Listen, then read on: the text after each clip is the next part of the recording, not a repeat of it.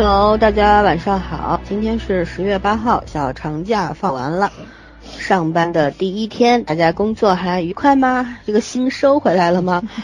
反正我们呢，这个小长假，对，彻底的休息了一下，没有录节目啊。今天我们要录一部目前票房已经过了二十亿的献礼片，嗯，国庆三档献礼片，这一档是这个头号码，然后。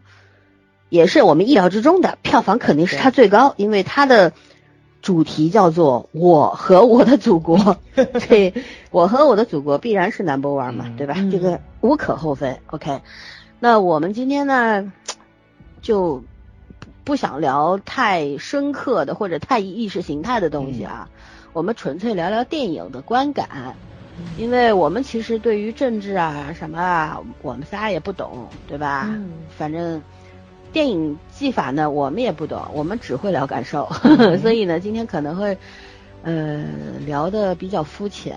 如果大家想要听一些敏感的东西呢，听不到。然后，如果觉得肤浅的东西听不下去呢，那也可以点叉退出了，好吧？那么我们会分三个部分，第一部分呢，我们会综合的谈一下，因为这部片子是七个小故事组成的，所以我们会综合的谈一下观感。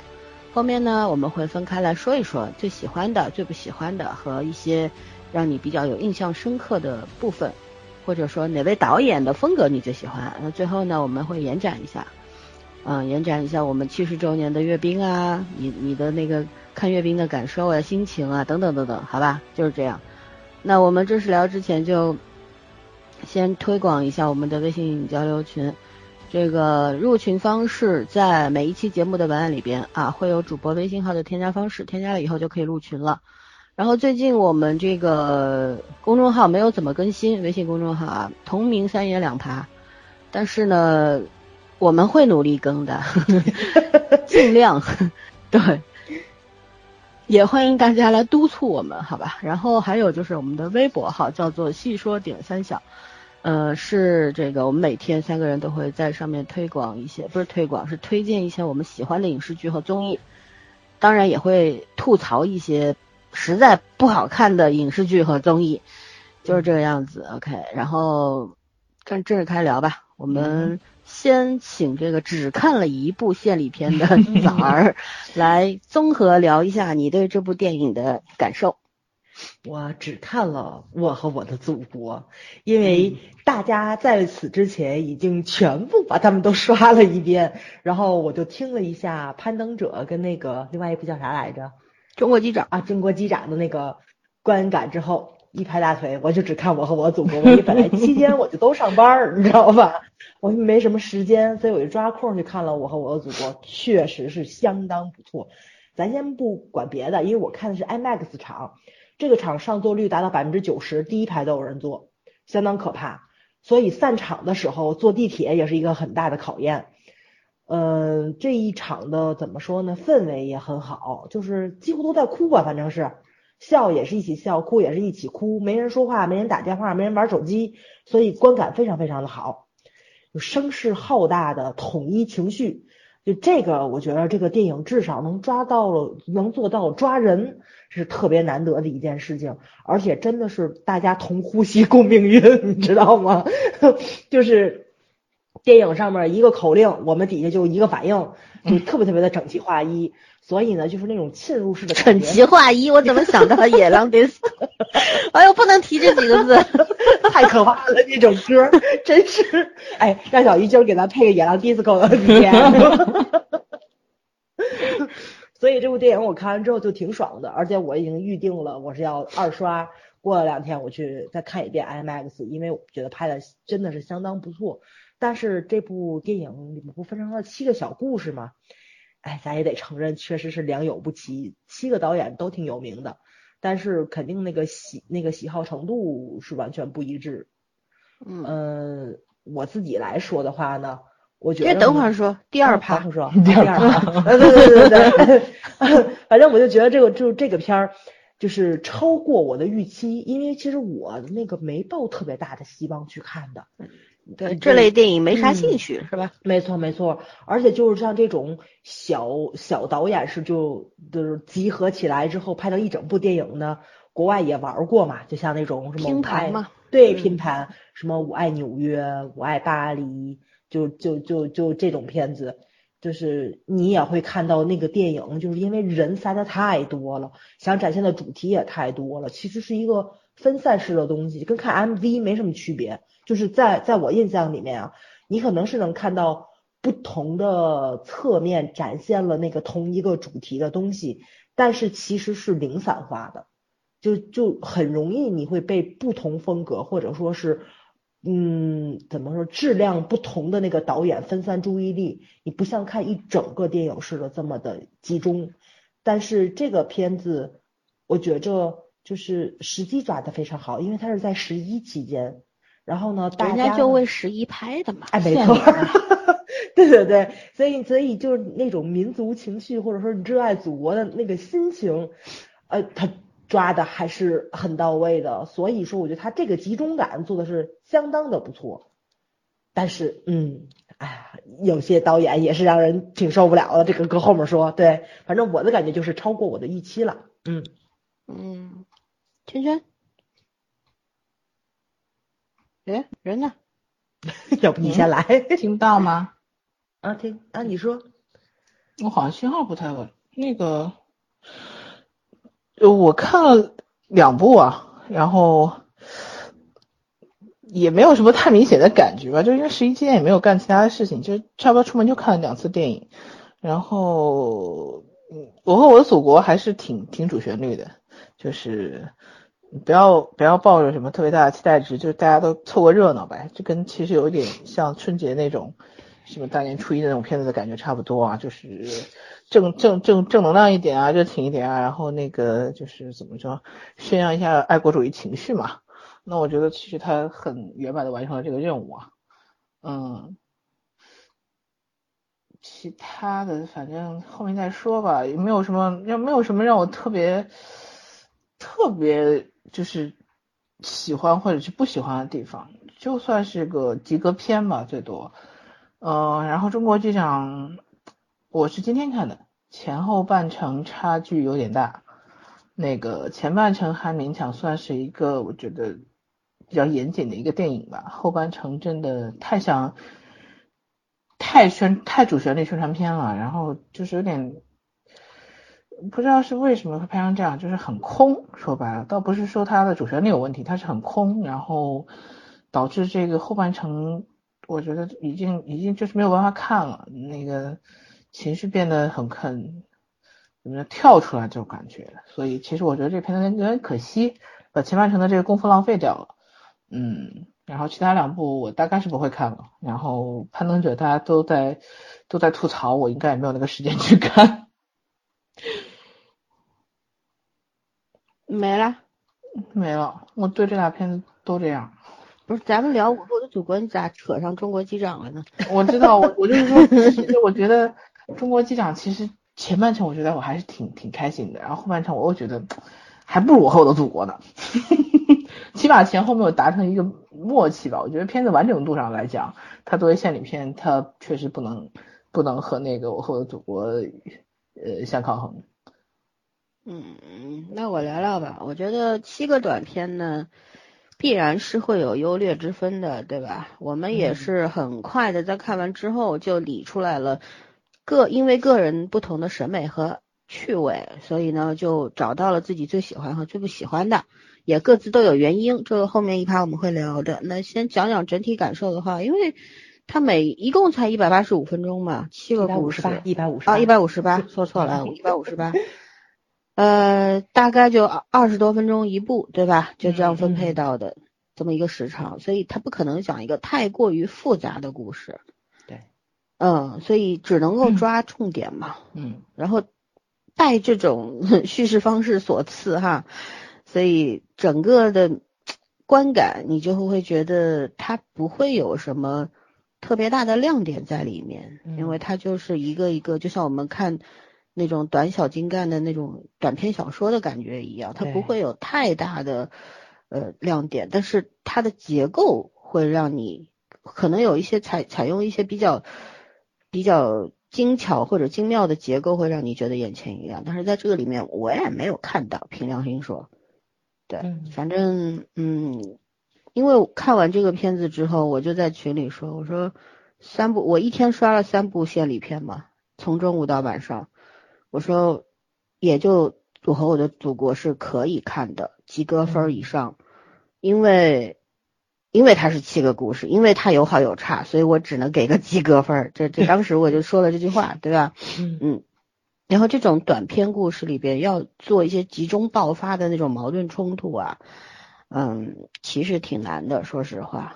嗯，但是有的导演就掌控的很好，对吧？你比方说像宁宁浩啊、管虎啊，都掌控的很好。但是也有一些经验不足的导演呢，就做的特别的细碎，然后呢。穿没有那种连贯性，然后前后你会有一种割裂感，所以整体感受没有那么好。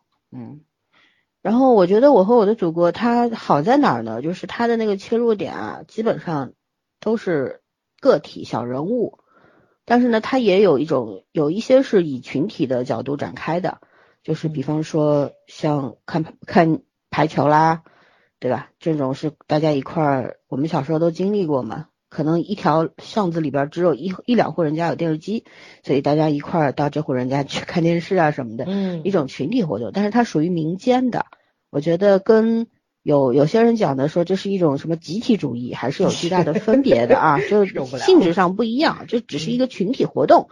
就像我们一会一块儿去看足球啊，会一块儿去看表演呢，其实是一个性质，是不是？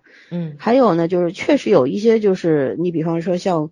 张译的这个相遇，那他虽然是以个人角度切入，但确实是一个以国家利益放在第一位的，嗯，对吧？但是也有对，也有这种非常个体的，就像宁浩的《北京你好》，葛大爷和汶川的小朋友，他们就是完全的个体，完全以个体角度讲故事。这个当然很容易得到现在很多文化人、影评人的喜欢，因为大家都很排斥那种。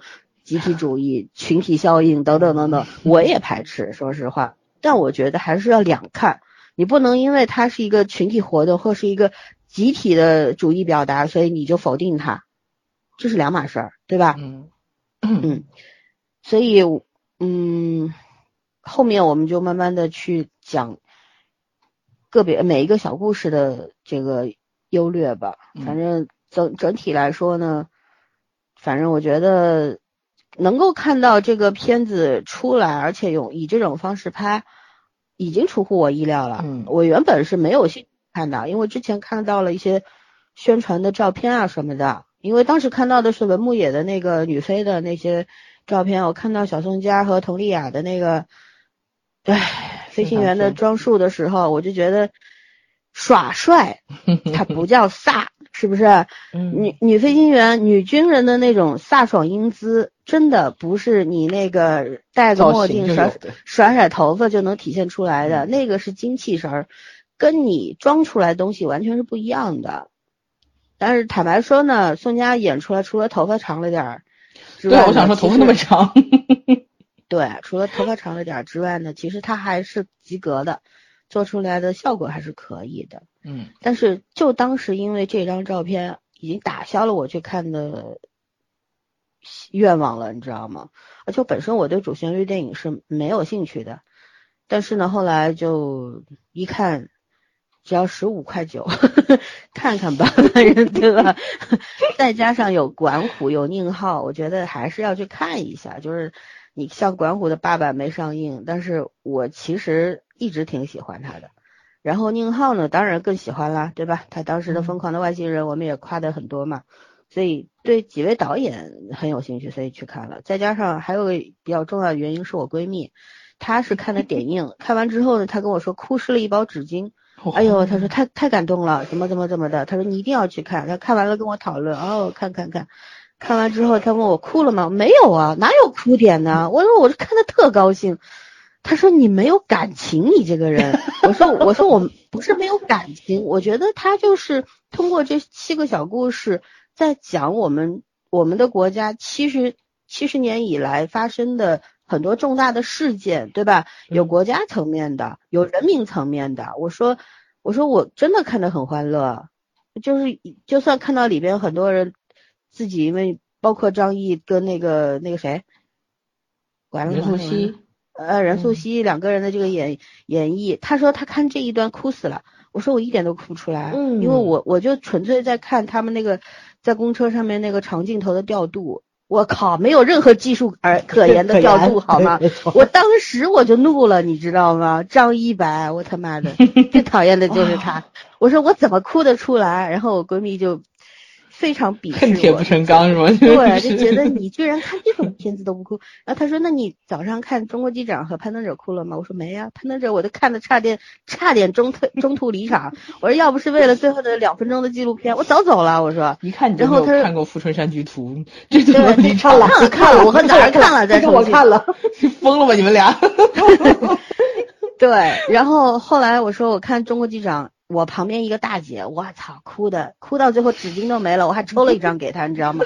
我完全哭不出来，我看到欧豪一出现我就笑喷了，你知道吗？我就觉得欧豪承担了所有的喜剧元素，笑点然后他一出来我就想笑，我一笑大姐就瞪我，那个站在你的笑点上那种。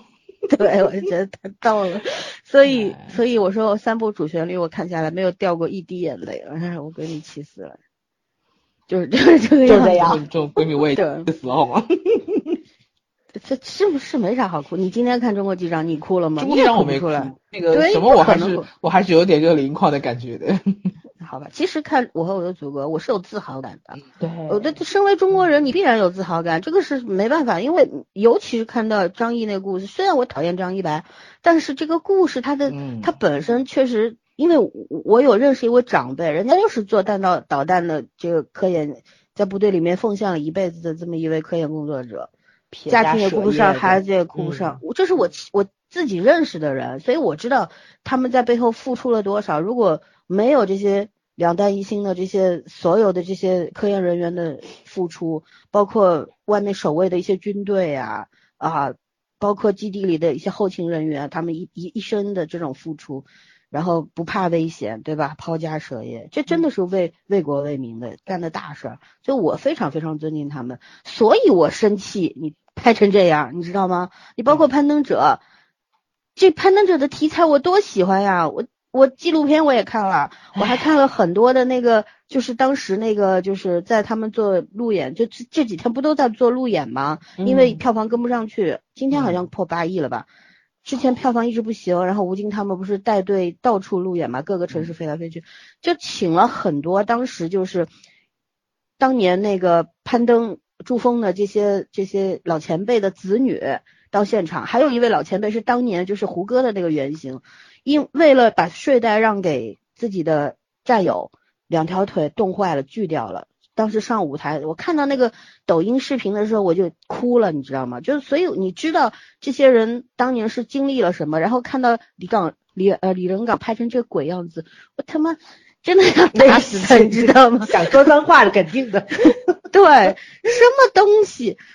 啊，算了，今天不是吐槽攀登者了，不不说了，咱们进入下一趴吧。反正就是就是恨铁不成钢，你知道吗？把我这么好的题材，而且我们我们作为关心这些题材的人，我们知道这后面有多少人在为之付出，付出了青春，然后付出了热情，还付出了生命，嗯，然后拍成这鬼样子，你说气不气？是吧？这才是我不哭的原因，你知道吗？嗯，我我要掉眼泪，我也为那些人掉，我不会为电这个电影掉，就是这样。好了，我们继续来，早上开始吧，聊聊你这个七个故事里面最喜欢的一到两个都可以。嗯，我昨最喜欢就一个，这不用说的，因为看完之后我就跟我朋友我们俩就讨论嘛，我们俩毫无疑问都选了第一个前夜，就是完全对对对，完全没有就是没有纠结什么的，都选了前夜，因为这个可能是一上来冲击感很大，而且管虎的完成度不只是那个剧情的完成度，我觉得艺术性也很有，他真的是拍的相当的怎么说呢，那个。诙谐，我觉得对，没错，没错有意。思。对，当然你要是找，我觉得这个七个故事都不完美，这是肯定的。就包括对轩轩后来不也说吗？说他肯定没没有恐高。对我跟我我跟我朋友两个人坐在那里，我们两个人共同认识一个人，那个人就恐高。他恐高到什么地步？就是坐电梯我们要围着他上，他是不能往我厉害下看的。但是我是真的恐高，就是我没有那么严重，嗯嗯，所以我我知道，就是当时我就吐槽我说他真的不恐高。对，就是真正恐高的人表现是什么样子，我们都知道。但是如果说，嗯，就是咱们换一个角度去想的话，他在如此恐惧的情况之下，他还是爬上去了，那么肯定他心里面的信念是能战胜这个恐惧感的，对吧？所以其实说得通，对对，逻辑上是肯定没有任何我待会儿问题的。跟你们俩说，为什么是吐槽到他最后啊？他之前我都没有吐槽他的人设，他最后就有一个问题，如果他不那样处理，或者是处理的再短一点，可能我都不会吐槽他这个恐高人设。嗯，那早上先说完。嗯，然后呢，他这个片子可能是片长所限，所以而且他也没有把这个作为一个重点去展现。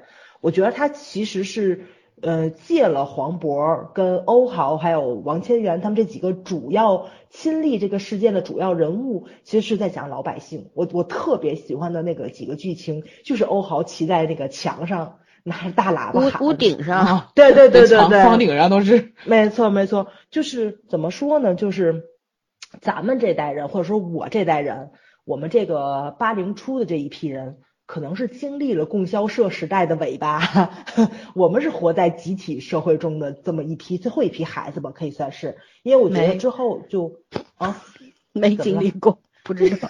对呀，就对对，因为因为你们是上海，你们那个时候我估计应该是大院或者高楼都已经起来了。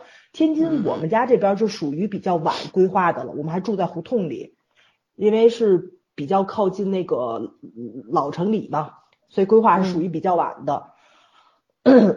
呃，所以我从小就是怎么说，就包括后面看那个那个那个徐峥拍的那一部，我也有很大感触，就在这里，就是那个时代真的是这个样子，就真的是，比如说你在墙上面喊一嗓子，就有人给你送东西，比如说就是就是谁们家喊一嗓子，谁们家保险丝，一会儿立马就就几个孩子跑过来，我们家有是给你送过来了。对，气门芯也是互相借的，对，嗯。气对气皮芯儿或者什么家是什么家有气什么筒这东西都是互相接。对对，谁们家煤气快没有了，然后也是能几家团在一就跟请回答一九八八那种感嗯觉。没错，没。错，没错。大家其实是一个集体主义的生活，谁们家有麻烦都会去帮一把的这一种。所以他其实是借着这种怎么说呢，就是这种东西去讲了一个邻里之间的东西，但是他是放到了国家大事件里面去，所以你那个时候你是看到那个震撼度。是比邻里之间，就包括后面徐峥展现的那个要震撼的多。他可以说是四九城里面所有家里面不管这个铁用得上用不上的人，我们家只要有这个金属，就全都拿过来碰运气。所以，所以你那个感觉，我觉得就是，嗯，我当时看的时候真的是有感动到，尤其是在一片混乱中，然后那个清华的教授出来说，这是 这是全北京唯一的一块儿。嗯，对对对，所以你就能你你你是能够特别清楚的感受到那种就是老百姓是把这个事情也放在心上的，大家其实都是在盼着国旗升起来的那一刻。所以徐峥还徐峥了，那个黄渤之后的那个 串场了。串场了，对。黄渤之后的那个信念，那个东西，他能够战胜自己的恐惧感，就更顺理成章，是情感上的一种比较流畅的东西在。所以我觉得这个故事从人物到故事情节，到导演的调度，到最后所有的演员的演出，它真的是非常非常的好，就是可以说是完成度非常高了。尤其是我特别喜欢他几个俯拍镜头，它是真的拍出来了四九城的那个规模化。包括就是所有群演，你是能看到有很多人的，对吧？就是包括张一白那为什么老三说之后，我想吐槽那受不了呢？你请了这么多群演，那给我的感觉只有二三十人在你边上，这是一个什么样的镜头？这个导演实在是太牛了，就是他的那个怎么说呢？那个震撼感其实是让你挺那个挺舒服的。包括最后结尾的时候，他做了一个呃怎么说，就是 CG 的处理感，然后是把黄渤这一个真正的人物放到了历史事件中去。然后我觉得黄渤当时脸上的那个表情真的是相当相当的到位，是特别特别抓我的东西。他的那种紧张、自豪，然后反正那种糅合了很多感情复杂化的东西，在他的面面目表情中都融合进去了。所以，嗯，我觉得他是带着观众又亲历了一下四九年国旗升起来的那一刻。而且我我而且我觉得其实真的是挺有意思的，为什么？那个时候，咱们有这么多的人，却非要用这个电子旗杆，其实是也是想展现一下我们的技术是达到这个要求了。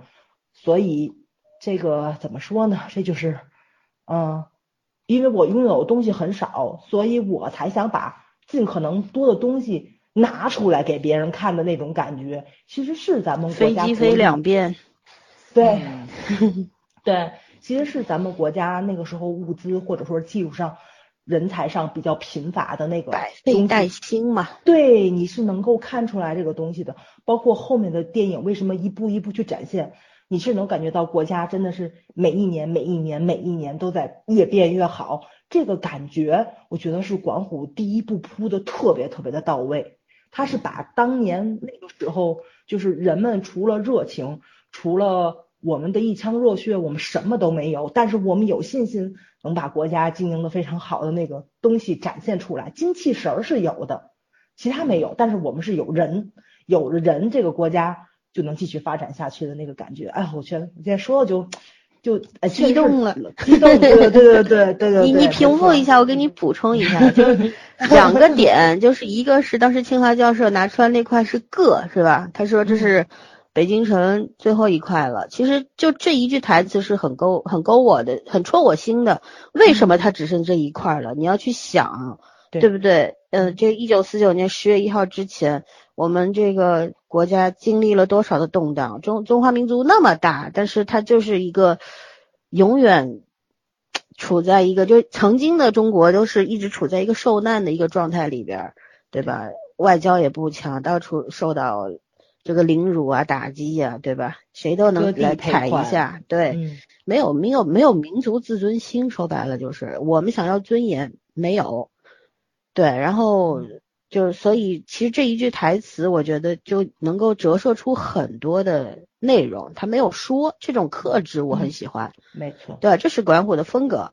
然后呢，还有就是其实其实我看了一个，不知道算不算。小道还是真实的啊，他就说当时这七个导演坐下来，各自因为台本要他们自己写嘛，你领了任务之后要去写，好像是最难的这个就交给了，因为管虎最最后来，其他人都拿了自己的想要拍擅长的，抽签没抽到好位置，对，然后他最后来了，来了就拿了这个，没想到也做好。就我这七个故事里面最喜欢的也是前夜和北京你好，对，所以就其实。早上刚所说的一切，我都非常认同，因为真的，我看这个，我看这个的时候，我就是那种那种自豪感，但是是内心是有一种，嗯，不是悲伤，而是那种就是说，以前不理解，就是虽然我们也从小就是受爱国主义教育长大的嘛，我们一直要讲集体主义啊，等等啊，啊，但是我们长大之后，你慢慢的，你觉得你。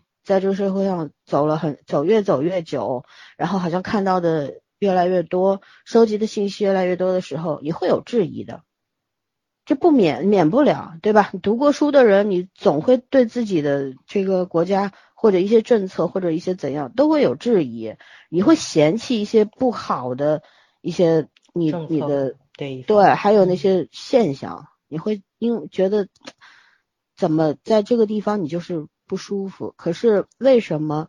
就是你，你没有办法离开这个国家。就是你，即便到了国外，你待了一段时间以后，其实你最想的是什么？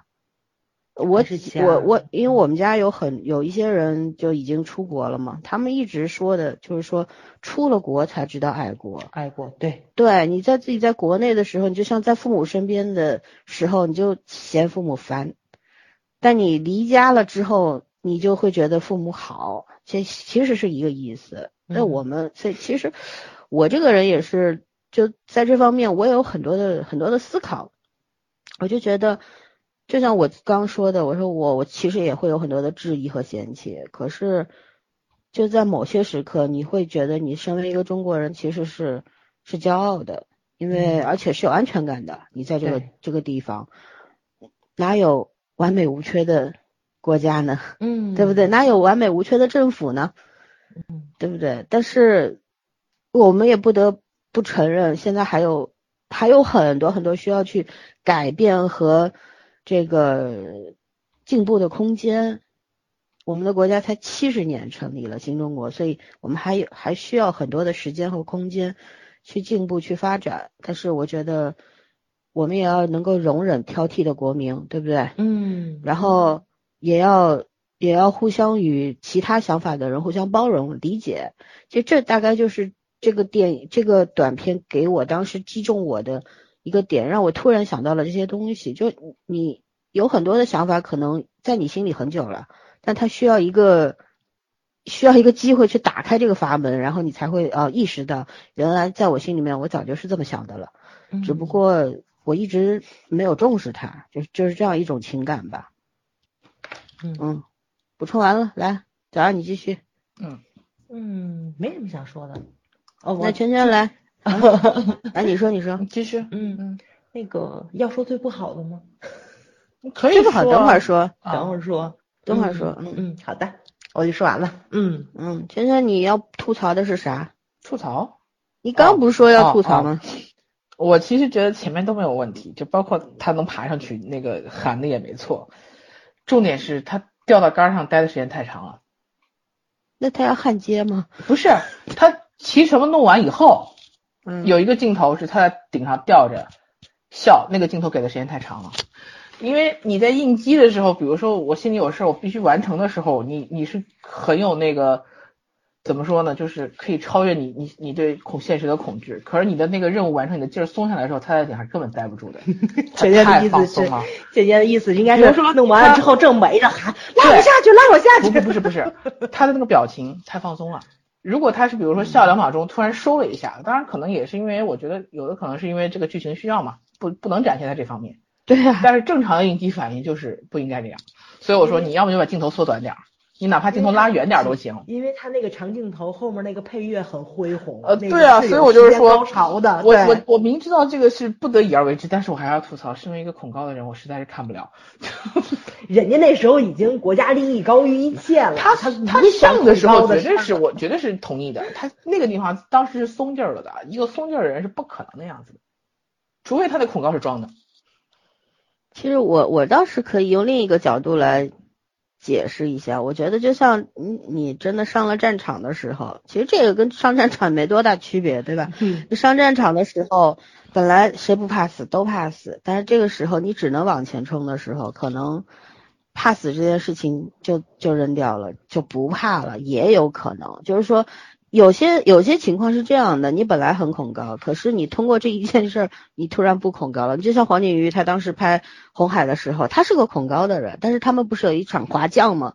也不是滑降，就是从这个楼顶滑到那个楼顶，然后上到上面制高点的时候，他拍了十多遍吧。我去看过他那个视频的，就吵一开始就是恐，就是鬼叫鬼叫的划过去，你知道吗？一直被其他人鄙视，张毅啊什么的还还安慰他，但是他飞了十多次之后，他就不怕了，恐没有恐高了，到现在也不恐高了，被治好了。也是有的，就我觉得各种可能性都是存在的，但是我同意圈圈说的，其实给一点点，比方说一点点，哎呀，比如说给红旗也行，给广场惊恐的一个表情，对，就是突然或者想起来这件事儿了，我觉得收一下会好一点。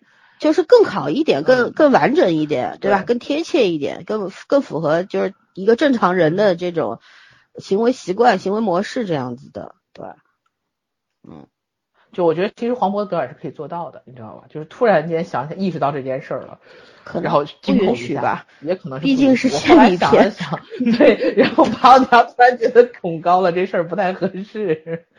嗯，是，但呃，我当然了，就觉得能够做得更好，当然希望能够看到更好的东西。就是我我是更完整如果不是这种类型题材的，如果其他的话，我觉得导演还是有必要考虑一下的。嗯，如果是其他题题材，我觉得黄渤自己也能做出来。对啊，他他也不是第一次这样了，嗯，对对，导演管虎以管虎的水平来说，他也不可能琢磨不到这个，嗯。估计就是考虑更多的更高层面的因素吧，我觉得是这样子的，对，但可能他当时惊恐一下缩一下的话，会带来效果，就是就是欢笑的那个效果，但是可能就破坏了他那个严肃性了，是吧？嗯嗯，好吧，那圈圈来把你最喜欢的故事讲一讲我最喜欢的故事什么女排那个吗？啊，夺冠吗？啊，应该是。我夺冠喜欢前面的五分之四，最后五分之一我没兴趣。对，我觉得就是那个 结尾破坏了。对啊，那狗尾续貂。对啊，然后包括哎呀，虽然给孩子也弄得特别主旋律，这个有点儿也有点儿鸡贼，但是我觉得徐峥找这角度我还是挺喜欢他。我一直都说徐峥是聪明，你知道吗那种感觉。就他包括他找这个角度，因为说实话，你看他安排的顺序，第一个前夜，然后前夜虽然是那种插科打诨，有点有点热闹的那种市井的感觉，但是主旋律还是非常非常庄严肃穆的嘛。然后第二个张一白那纯粹就是靠煽情煽出来的嘛。然后就前两个稍微像我这种泪点低的人，其实其实都会都会想哭的，但是第三个就完全就把这个节奏给拉回来了，你知道吗？第三个包括那个就是就是哪怕是讲一个分别的故事，其实我觉得是挺喜庆的，毕竟是孩子嘛，没有那么严肃。然后加上在这种呃弄堂里面，就是大家弄了一个女排这天准备夺冠的一个一个一个事件当背景，我是觉得挺聪明的，就是而且那风格也不太一样。比南方和北方的那种风格还是不太一样的啊。你看，第一个故事北京，第二个故事在大西北，第呃，哎，第二个故事不一定在大西北吧，一半一半差不多。然后第三个故事就直接搬拉回上海了。其实我觉得，就第三个故事让我挺开心的看的。然后那个小男孩演的也挺好的啊，虽然有一些呃，甚至我觉得不叫暗喻，叫明喻吧，有一些那个造型也好，有一些那个环节也好，比如那小孩套了一那那那线圈儿，然后包括后面那个摆那 pose，我都觉得有点太刻意了。但是为了献礼嘛，为了表态这是献礼嘛，所以也很正常。然后我就我就挺喜欢这个电视剧的这个不是这这一找到的风格的，其实就是个小品而已，是一个怎么说调节节奏的小品，嗯。好像算是承上启下吧，他是九，哎，他是八四年对吧？八四年八月八号。对，他是八四年，下一个就是回归了，嗯嗯，嗯，所以我觉得他这个穿插挺好的，而且在整个七个故事里面，他的那个，我觉得他是最幽默的。嗯。对，然后就是也很走心，也也很贴心，他是那种不是说走心，他很贴心，他比较市井嘛，我很喜欢他前面一长串的上海理论的那种，对，然后那那嗯生日常这一块儿的群演特别好，我觉得这一段都是上海的老演员呀、都是我们小时候熟悉的老演员。好，我说群演不用多，这帮人就够了。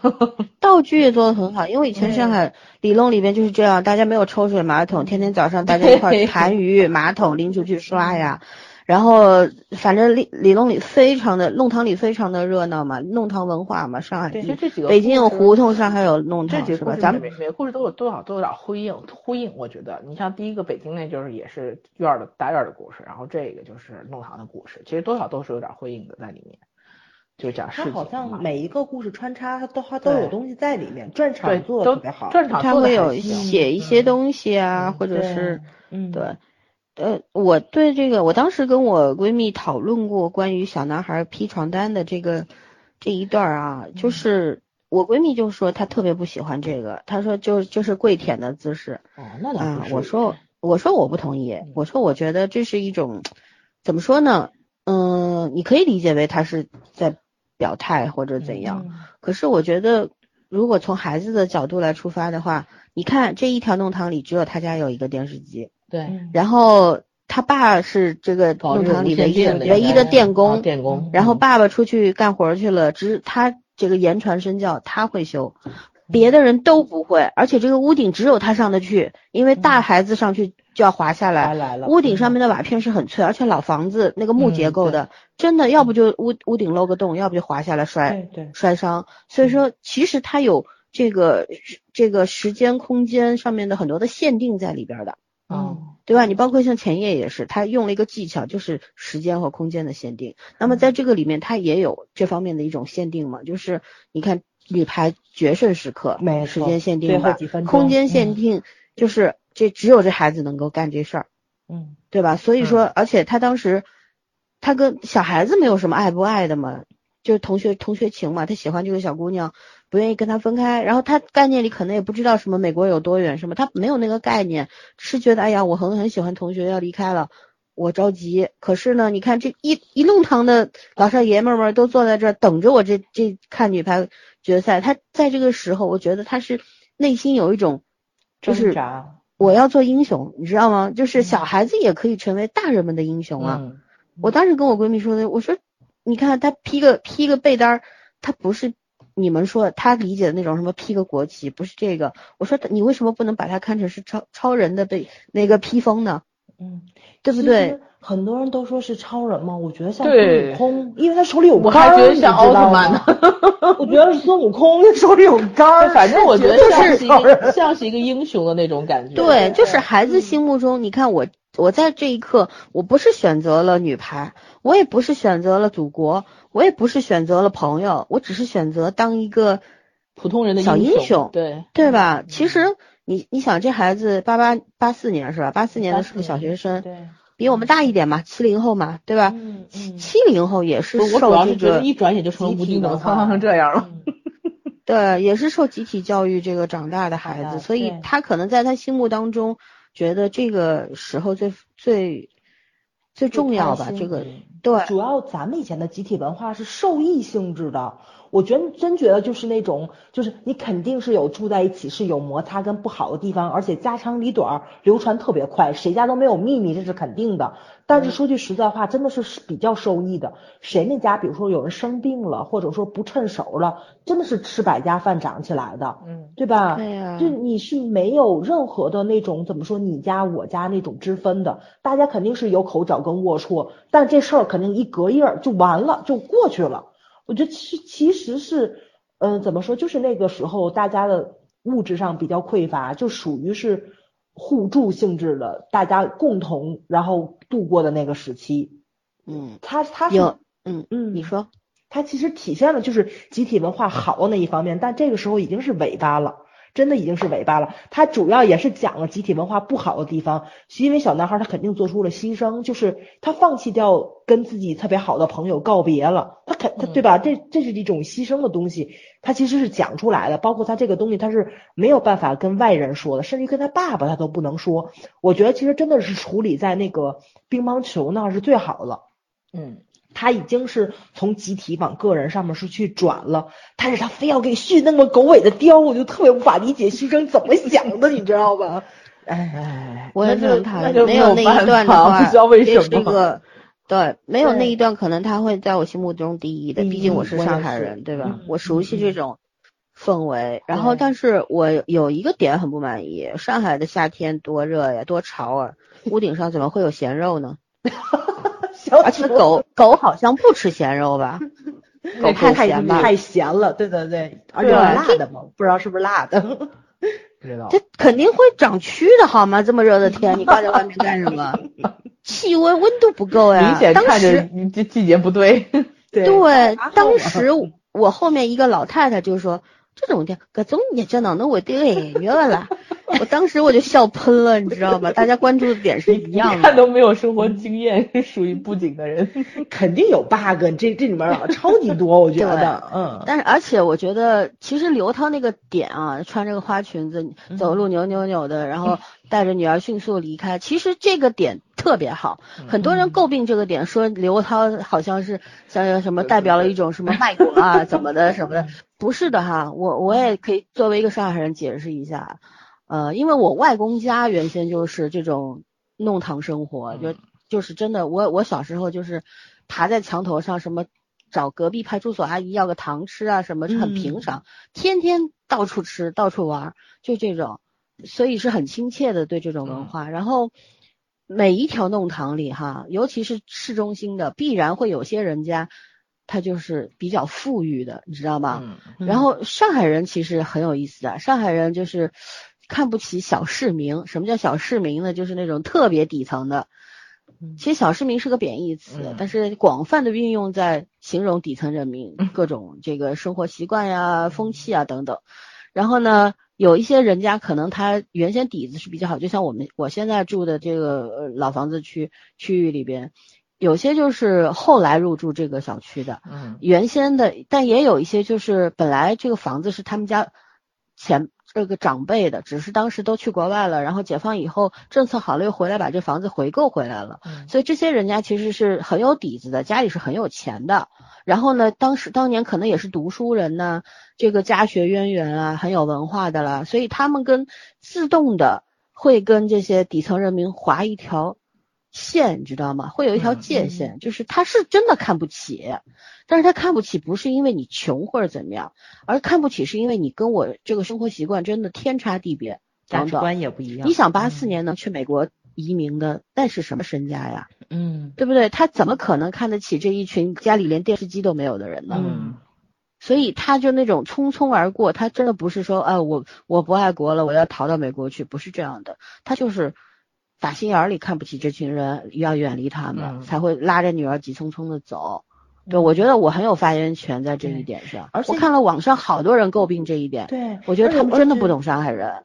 嗯，而且我觉得徐峥展现的挺好的，你是能看到，虽然住在一条胡同里，那个谁刘涛他们是一家人住一栋楼，这边是一堆人住一栋楼，他那个其实嗯展现的是很明显的，就是有钱跟没钱那个感觉。对，嗯对，而且这个里边还有一种就是阶级之间的矛盾，你知道吗？嗯。因为像像我们现在这个，我就拿我们家现在这个老洋房的这个区域来讲，就是我们隔壁，我不是以前讲过，我们我隔壁那栋楼，呃，那那套房子就是给一对德国夫妻嗯买了嘛，嗯当年花了好几千万呢。然后我，但是我们我们在弄堂将我们的这个小小呃，早上你去过嘛，嗯你也知道，我们当时嗯从那个弄堂走过，对不对？对两边的房子是不一样，左边都是独栋的，嗯右边都现在不是独栋了，就是七十二家房客。对，就当年大家各种这个时时代背景情况下啊，嗯不可说的这个情况下，就是可能一群人拥进去了，就是占地为王，你知道吗？嗯占了一间就是我家的，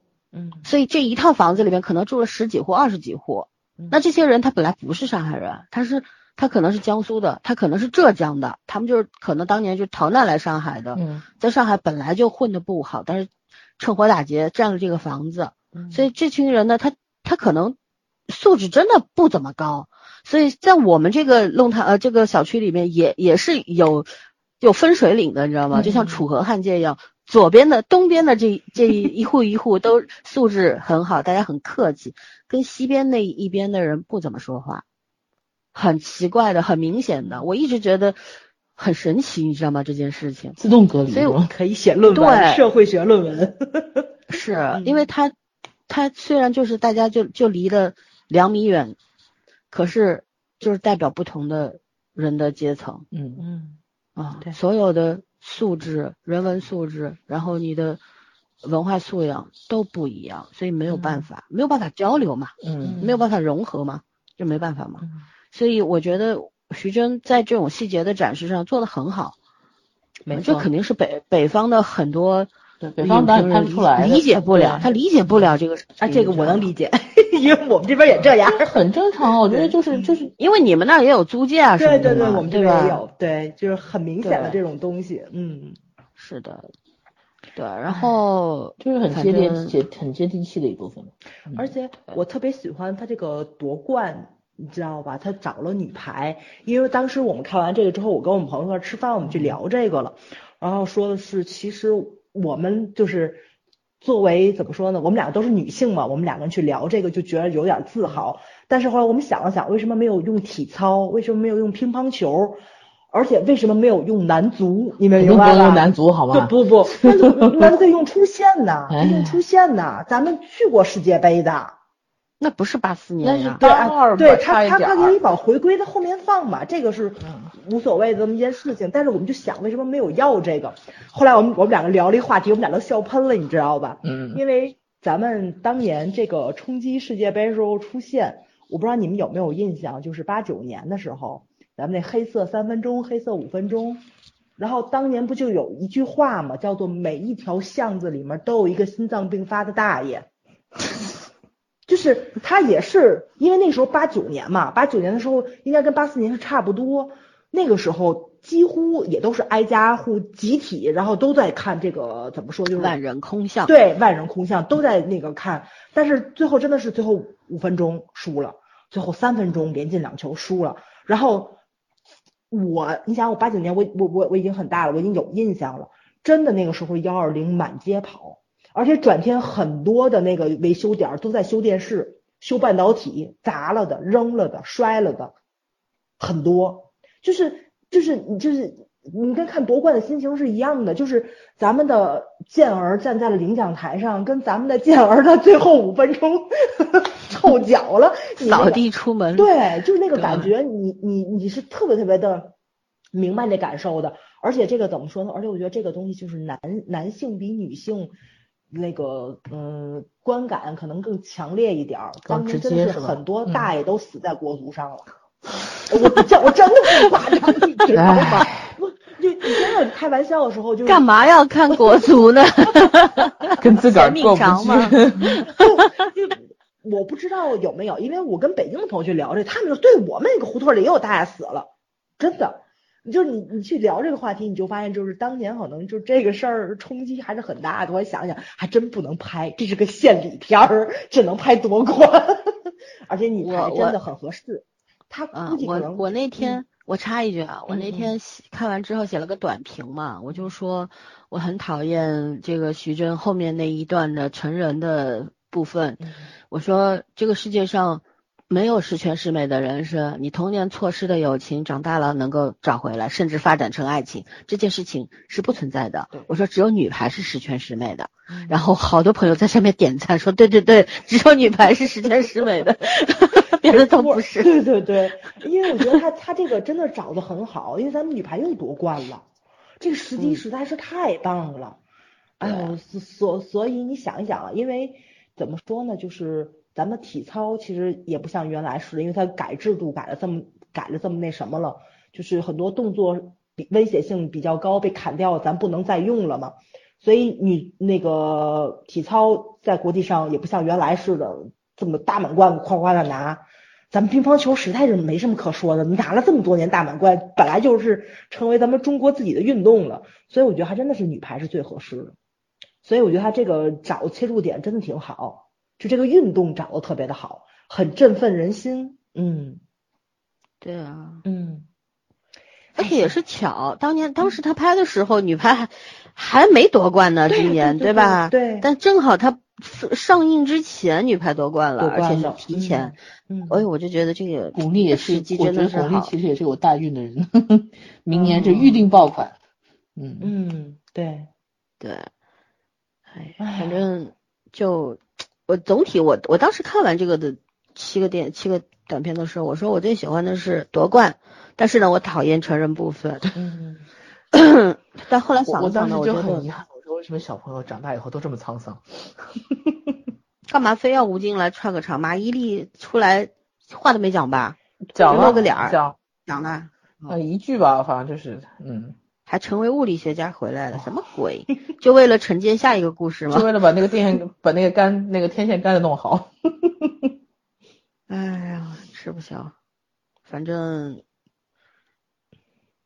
只能只能怎么说呢？我就觉得徐峥，我也不想说他鸡贼，我只能说他是过于聪明吧。徐峥确实就是耍小聪明，但是我真的是觉得他在扛大旗这件事情上，他他他应该扛干不过管虎。他不行，就是他在大格局上是没有的。他真的是很看药神就知道，很懂商业商业运作原则。嗯，那也行。所以说，咱们缺好的商业片儿，我觉得是。嗯，他他他可以再专注他这一方面的类型，就是他这个风格。而且我觉得徐峥最大厉害、最厉害的地方是他会他会他会看人，就他捧人捧出来的这些人都还可以。嗯。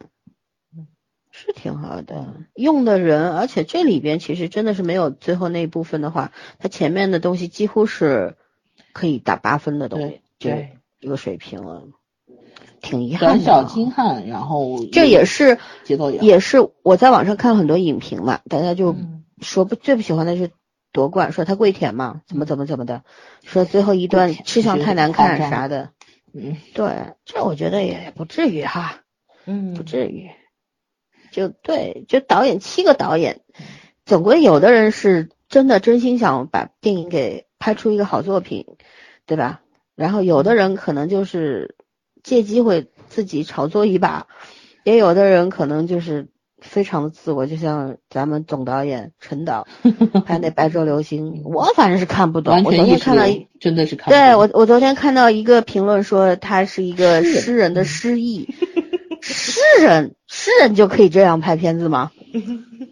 力争让你看不懂，意思就是诗人不是人吗？所以你看不懂，看不懂，是看的乏味，你知道吗？嗯嗯，而且挺套路的，而且夹杂了很多的私货，有意思吗？是吧？那我再说一个我喜欢的，既然前夜和夺冠都被说了，那么我说一个我喜欢的这个《北京你好》。嗯，我觉得《北京你好》其实算是完成度最最最好的一个片子吧。它完全是立足于小人物的小人物，对对，但是它有一个，嗯，对，它有两个大背景，一个是奥运会，对。对，还有一个是汶川大地震，所以把这两个，一个是举国欢庆，一个是举国伤痛的事儿，通过两个人物串起来了，但是他也没有让你过度悲伤，他没有让你悲伤，他只是戳了一下你的心，对我记得当时我们看的时候，前一秒还在哈哈哈哈，一一说到这孩子说这。体育场鸟巢，我爸我爸也参与建造了，然后我我家没有了，他死了，我就是想来看看他造的地方，一下子全部沉默，没有一个人说话，就那种情感的瞬息的那种转变，我觉得宁浩相当的厉害，举重若轻吧，应该说是，对吧？对。对，然后我觉得就是怎么说呢？怎么去夸夸这个事情呢？呃，这个片子。葛大爷讲，就是演这种类型的角色呢，他 真的没有难度啊，太拿手了。嗯，然后，对，但是葛大爷几十年前演演编辑部故事就这德行了。他没没有任何的，就对他来说这角色太简单了，所以他在这个上面也是起到了很大的作用。就是因为对他来说太太简单了，所以他的演绎给这个片子也加加色不少，应该这样说，对对吧？完整的给串起来了。嗯。是老北京的味儿，特别纯正。嗯，对，你就看得到，就像我之前说这个上海里弄的这个市井文化，对，这个里边就是北京的这个胡同文化嘛，嗯，对吧？这个一个北京的的哥是吧？离异，然后好吹牛，对，喜欢吹牛逼，然后到处显摆，拿了一张票。把扑克牌随身带，其实这个扑克牌设计倒是很有意思。就是当时他领导跟他说：“哎，把你兜里那玩意儿掏出来。”他一掏一扑克牌，然后扑克牌直接就抽签了，作为一种抽签的工具。然后他自己就中了这个这个门票了。所以我我就觉得这个设计是很精巧的。嗯，你不会觉得很尴尬，对吧？非常顺理成章的，对，嗯，这个做的做的很有意思。而且我特别喜欢他那个在拉活的过程中反复的去炫耀这张票，嗯，所有的小人小人物的嘚瑟劲儿嘛那种。而且你能看到，就是那个他拉的那些人真的是很羡慕，卖吗大哥，卖吗？那个时候真的是一票难求，不是是真的。我作为一个天津人，我也是反复的在问有票吗？就是你肯定是想亲自去那个现场参与一下那个开幕式嘛。你坐在家里看，跟在现场看完全一辈子可能只有一次机会，当然想去了，嗯、而且能去就能吹一辈子牛了呀，对他来说，没错。所以他后来把这票给孩子了，不就是一个小人物的高光时刻吗？嗯，对吧？然后，而且他在这么小的一个二十几分钟的短片里面，展现了两个人物一老一少的人物的成长，这个人物弧光是很完整的，所以我觉得就完成度特别高嘛。而且里边出现了让我很惊喜的一个人。前宫贝碧，宫贝碧，对我都没想到，知道吗？我这没好没看见好久没见他，他一出来我一愣，你知道，因为我没有查演员表。嗯，我当时我天呐，怎么会嫁给葛优呢？就是那个感觉。所以离婚了吗？幡然醒悟了。哎，这也是中国非常好的女演员，超久没看到了。嗯，是面，嗯，太佛系了。对，所以没说这片子，这片看完以后最大的感受就是，那个好不好比一比就知道了，搁一块儿。嗯 是的，就自己自己就自动内部就有有结论了，对对吧？不需要观众去说什么。然后我觉得还有一个比较好的就是小孩子他不是偷了门票，而是八百块钱他是买买了门票，对他觉得不管他当时是怎么想的，可能两种可能性嘛，一个就他问这个，哎，这票多少钱？然后葛优说这上面不是写着吗？八百。然后他觉得哦，你可能是要跟我做交易，那我给你加八百块我拿走。小地方的孩子，他觉得哦，我可以买。对嗯，对，但也有可能他当时就是想要投票投了个 机嘛，嗯对吧？对对让你也无话可说，对，都可以去理解。但是你说这是一个人物的大缺点吗？我觉得也不是，因为他是有动机的，他的动机就是爸爸没有了，不在了，所以我要去看看爸爸建造过的地方，我要去摸摸那个栏杆儿。那对我来说太有意义，太重要了。嗯所以当葛优听到这个小孩子的这个话的时候，瞬间就感动了，就做出了这个最重大的决定。嗯对吧？然后还有一个最后的亮点就是孩子在那里边说：“哎，我我不知道他叫什么，但是我记得他穿了一双红色的球鞋，然后抬头一低，说自己红色球鞋没穿，穿了个布鞋。对对对对对，啊 对头在那儿嗨，那种可遗憾的感觉。对，就很意味深长。其实，因为那双鞋他本来是送给他儿子的，对结果儿子脚太大了，他穿不了，生日礼物，对吧？说明什么？说明他也不关心孩子。嗯，嗯。而这是一个缺点满满的小人物。嗯是吧？但是你看小人物他是可以做出壮举的，这才是在很多的影视剧当中，小人物的高光时刻非常能够打动人，对对吧？让你产生很大的共鸣。对，所以我觉得这这这三场三场三个段落加起来的话，整个串起来之后，这个故事就真的是做的非常的完整。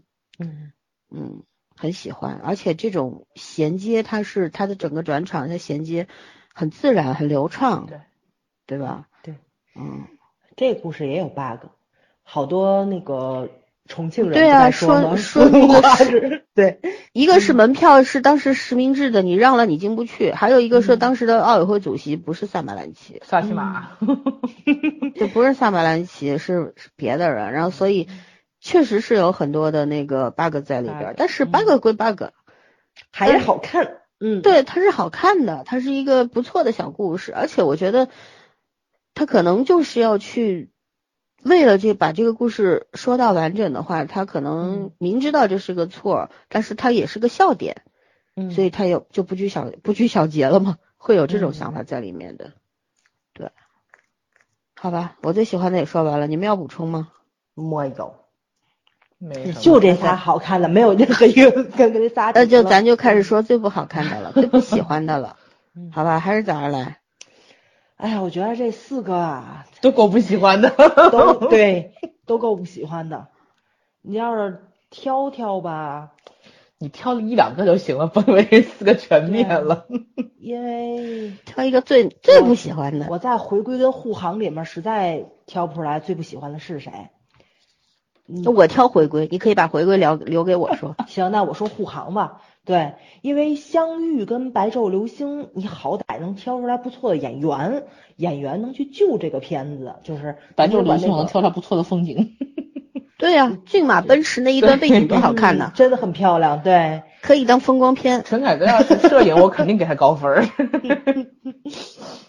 护航这个呀，这个哎，真没法说，就是主要是什么呢？就是大家看过《壮志凌云》对吧？就是美国投资过亿的一部对空军宣传片儿。阿汤哥吗？阿汤哥对韩东君还是挺帅的。嗯呃，装逼成功，知道咱们如果能照着这个方向拍，我觉着吧，我绝对能给他从这最后一名里面踢出去。但是男的空军还挺帅的，我觉得这女空军真差着点儿。我反我我到看完之后，我都我都跟他们说，我真想抓着小宋佳给他剃头去，你知道吗？我太受不了他那头发了。怎么说呢？就是因为我特别好的朋友的姐夫是空军，今年今年还是去年退的役，呃，去年退的役。然后呢，嗯、退役之后吧，那个大哥没没服从分配，就就是就是自自己回到社会上面来了，然后参加了社会上的那个那叫什么来着，就是司法考试，然后人家大哥过了，现在在检察院，我现在就觉得空军是一个神一样的存在，你们知道吗？废话了，航空兵、飞行员那都是什么呀？那那那都是杰出人物，好吧？那都他不飞，他应该是地面工作者啊地那也很厉害了，嗯我觉着，那这简直不是人的一个存在，好吗？就我，而且我特逗，你知道，我当时说过了，我过了，我就考了一次，过了，过了。然后说，哎，他上课了。我说姐姐，你明知道这这这考试有多难吗？不是说你上课就能过的。哼，这反正反正怎怎么说呢？就是我对空军的就这个印象，嗯，就是比较高那么一点点。就这几个姐姐演的实在是太把她当模特了，你们明白吧？就就我那个感受啊，就不第一不像兵，第二不像女兵，第二不像女飞，所以就是你这个观感是一步一步一步一步拉下来，但飞机很好看。嗯，对，我觉得、就是、废话，啊，就是 飞天使能不好看吗？飞机救了这个怎么说呢？救了这个这一这一小段落，但是它也没有拍出来飞机特别大的美感。就是包括，因为可能咱们看了太多大片了，比如说像什么《黑鹰坠落》了，像《壮志凌云》啊，甚至于咱们看了这么多年的那个，咱们的那叫什么来着？咱们看了咱们这么多年这个阅兵，对吧？你你都会有飞机飞过去，然后会有特别好的摄影师，或者说是摄影爱好者、飞机爱好者们去拍的那些照片、拍的那些视频。所以我觉着文导这个，你要说连业余的都比不过，就有这么一点点的，嗯。反正我说不出来这感觉，我就是觉着他们没有特别大的亮点。你要真指着一个飞机吃这二十分钟，有那么一点点的亏。反正这片子吧，哎，我觉得我也吐槽不特别到位啊。反正我就觉着没有优点尽是缺点。嗯对对，所以我就把它放放到最。谁说没有优点？飞机好看，飞机好看又不是他们家的，都咱国家的好吗？对，我是这样。那你吐不吐来？我给你加加点儿料啊。嗯一个呢，就是我当时看了一个采访，就是当时文牧野接受这个第一导演采访的时候，他说了，他说当时准备去写台词儿，就是要写这个剧本的时候呢，他去监视女性飞行员这边做采访，结果说他们女飞这个气场实在是太强了，然后直言不讳的告诉他，你这台词写的不行。然后，然后他他当时他他他对女飞的那个感觉就是说他们特别酷，气质特别强大，所以不知道去了之后，或者说我们的女演员能不能演好这样的角色。然后，但是呢，呃，因为佟丽娅当时参加过那个真正的男子汉嘛，她在部队里还是有一些人气的。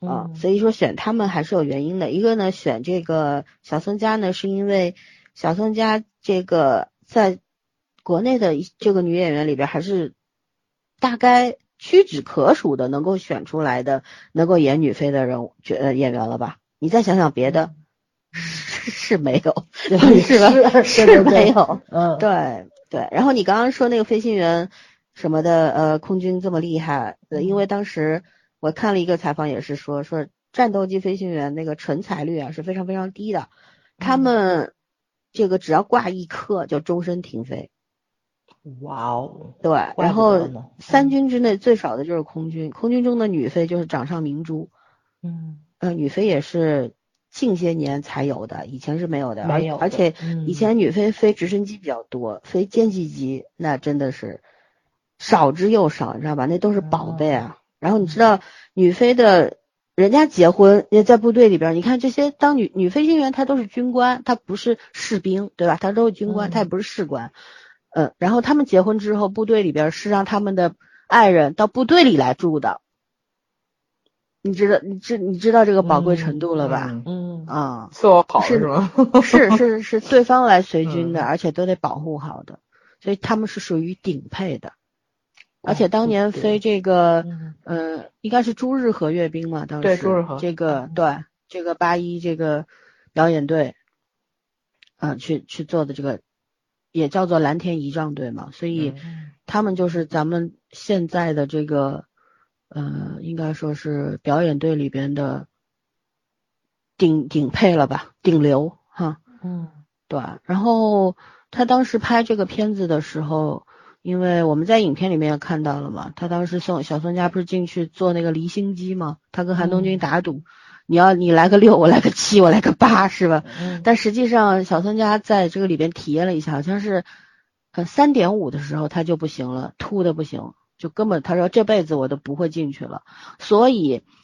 这个飞行呃飞机这个上面的都是实拍，它不是 CG 做出来的。但是怎么拍的呢？是找这个呃飞行员坐在后舱，就是飞机前舱后呃就前后前座后座嘛，嗯坐在后座，然后导演给他们详细的讲了这个镜头要怎么从哪儿切，从哪个点拍，事先都是规划好的。然后好飞机上天，然后拍就是这个样子。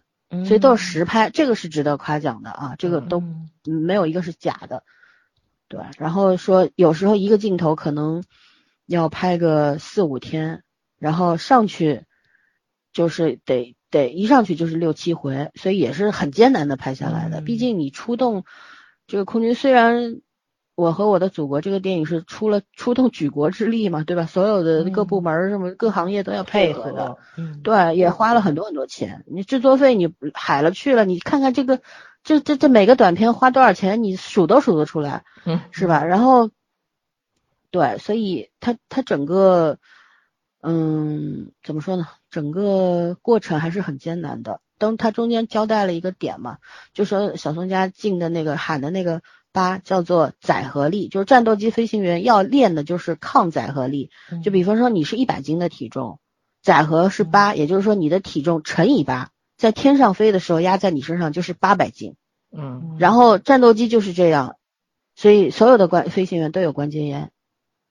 如果你你比方说你有一百五十斤，那你再乘个八，那就是在天上的时候，这你身上这个载荷力那就是一千多，所以整个压力是非常大的。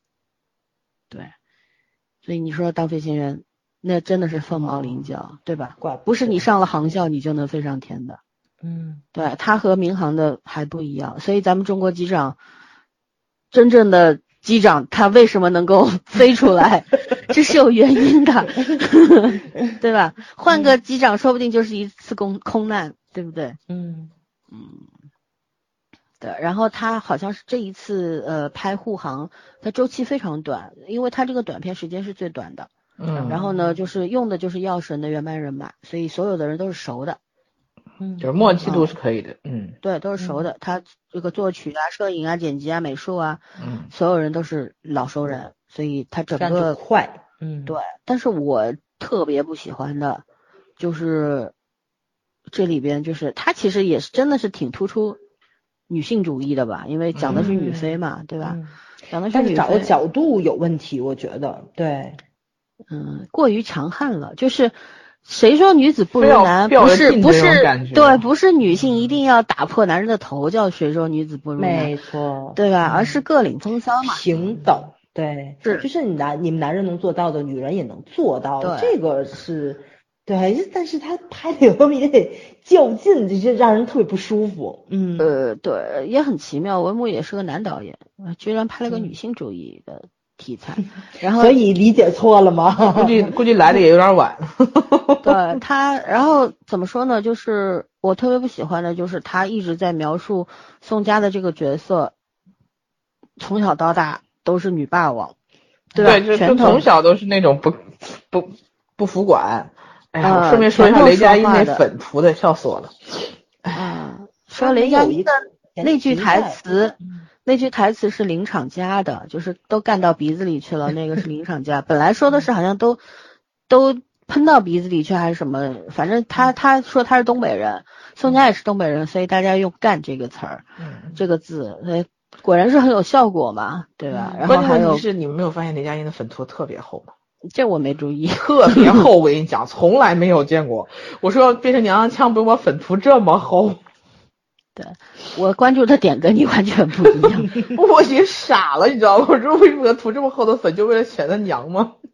对，哎，然后呃，还有就是我我最最不喜欢的一个点是宋佳在飞机上三秒钟要排除故障，嗯是吧？他当时还在想，一闪而过啊，不对，不是不是这个，是在他练那个抗载荷力的时候，在那个嗯离心机里边，他昏过去了已经。还在想小 时候，昏过去，然后突然一个闪回，闪回了他小时候的照镜头，然后他醒过来了，湿了，那是属于，然后直接战胜了自己，战胜了困难，这种这真的叫做意识形态，你知道吗？这个东西我特别不喜欢，太低劣了，太简单粗暴了，嗯。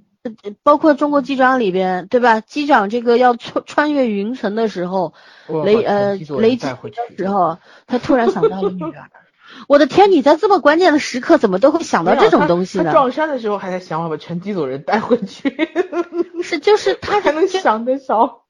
我不太明白，就是不管是刘伟强还是文牧野，为什么都还这都二零一九年了，他们作为这种也算是出了名的导演，也是应该看过很多这种经典电影了吧？对，没错。为什么还要用这种七十年代的手法去表现一个人瞬间的英勇呢？嗯。对吧？就就真的是我我那天写的那个短评上面说，意识形态的光芒未免太壮丽，真的有点让我咽不下去。这个是我不能容忍的东西。一个人在，而且包括在那个飞机在在天上的时候，就三分钟要排除故障，还要哎你上我上。军人是以服从命令为天职的，没错。你在桀骜，你在照顾姐妹没用，你知道吗？下来都得挨处分。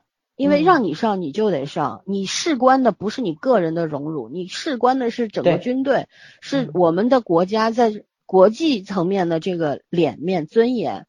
你一个人出了问题怎么办？如果故障排除不了怎么办？对对吧？你不是说我牺牲小我，我成全我的姐妹好姐妹就行了？这是你个人的事儿吗？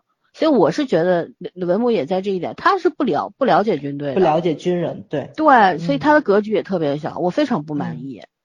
关键他拍的一个是一个非常非常靠近现在的这么一部现代片子，然后竟然拍出了七十年代的感觉，这也是个本事，你知道吧？完全古典审美。从他对女性的了解，对军队的了解，到这个就是镜头视野上，我觉得都局限性很大。这所以这个片子，哎。真没法说，除了飞机好看，真没有什么好的。嗯，他有一段拍的挺那个啥的嘛，就是宋佳小宋佳返航的时候，那一段很多人不是说帅死了吗？说太帅了，说是飞机加速的时候，不是敬礼，是在天上，他完成任务护航，就备飞任务完成之后回去嘛，然后加速度冲回去，嗯，怎样的？我觉得那一段确实拍的挺好看的，嗯，但那也不是演员帅，对，那是接机的帅。嗯，对，啊，是是咱们的战机，哎，太帅了。对，呃，韩东君是挺帅的。不管怎么样，韩东君装逼成功，我觉得他和宋佳可以来个强强 CP 续集。首先，箱子要把头给我剃了，咱就是就是男女飞行员的这个之间的这个强强联合的爱情故事，真的可以拍个续集。对，我觉得他俩可以挺有感觉的。为什么把雷佳音扔进来当炮灰呢？还有我们郭京飞呢，你们都没提，中学老师啊，郭京飞第一句台词 真的是太经典了，他那表情就是他的经典表情了，嗯，也很很搞笑。我有点忙，第一眼看我这人是谁啊，这么眼熟？所以就缺一个李光洁，不然三兄弟到齐了，多有意思。那个郭京飞是不是也擦粉了？没有这么多坑。那肯定擦了，关键问题是郭京飞擦粉，我那个那个镜头就是当时给光的时候还不是那么明显，但是那个因为因为你知道因为什么？因为雷佳音那个角色就当时他那个背景给光全部打在他脸上的，然后脸上又浇了一层水，他把水抹下去之后，他脸上的粉还很厚，你知道吗？我当时化妆的人真没注意，我当时就已经傻了。我说雷佳音肯定不是这么白的，他真的不是白，他脸上明显有一层油脂类的粉。我怀疑他是为什么说他粉厚，他那要泼水，你知道吗？他肯定拍了不止一遍。如果他泼完一遍，他不停再补的话，就很麻烦。那种油脂的，就是擦下来不好擦掉，你知道吧？所以他应该用是油性粉，所以所以我就觉得他脸特别亮那天。哎呦，笑死我了，简直是！完了，听不懂。你就想，你就想正常人化妆是是粉水粉质地的，水粉质地的，你铺上去一层水的话，你不是一擦就擦的是防水粉，它那个是油性的，就有点像。你不要说油性粉，你就说防水功能不就完了？它那个就就就是这种油性妆面，你知道吧？就像京剧那种化妆，你铺上去一层水，你再擦掉，它不用那么明显。但是那样的话，就看你脸上很重感觉。就以前的那种话剧演员，他们舞台妆什么的，《红灯记》都是那样油性粉，嗯，油彩，你说油彩我就对，类似于油彩的感觉就是那种。嗯所以我就说，哇塞，我说给给给雷大头画成这牺样牲，很大，就是。我说从从里娘到外就那种感觉。嗯，哎，护航也就这样了，对，行，我把他吧，嗯，就只有他了。我觉得回归也够呛，但是 还是护航更严重。圈圈来，你最不喜欢的？我最不喜欢的其实也没有最不喜欢，但是我真的要给陈凯歌的《白昼流星》，我承认那个片子他拍的很美。然后这要是一个 BBC 的纪录片，我给高分儿。但是问题是，这是陈凯歌的作品，而且这是七个故事里面题材也不错的一个作品。说白了，他选题选的没有什么问题，但他拍的太烂了。我打断一下，你们有人在摩擦话筒？不是我，不是我，圈圈注意一下话筒。然后他实在是拍的太空洞，我觉得，我觉得其他几个故事或多或少都引起了我情绪上的共鸣，你知道吗？唯独这个故事让我觉得乏味，真的就让我觉得乏味。包括他那些煽情的点，我全部没有被煽到。我整个故事就看到了很美，然后这个很美里面我有我有七分，比如说一个故事这个美是十分的话，我要给背景七分。这么美的景，随便换个人拍都很美，也不用陈凯歌一定要来拍。每个人都能拍出他的美，然后他用了两个演员，呃，也不算是什么纯小鲜肉，都是演过戏的。嗯，这令这这这令令令人尴尬的八对啊，然后，我真的觉得！乏味到极致了，就那种感觉。除了美，我没有任何感觉，就是没有情绪上的任何共鸣性。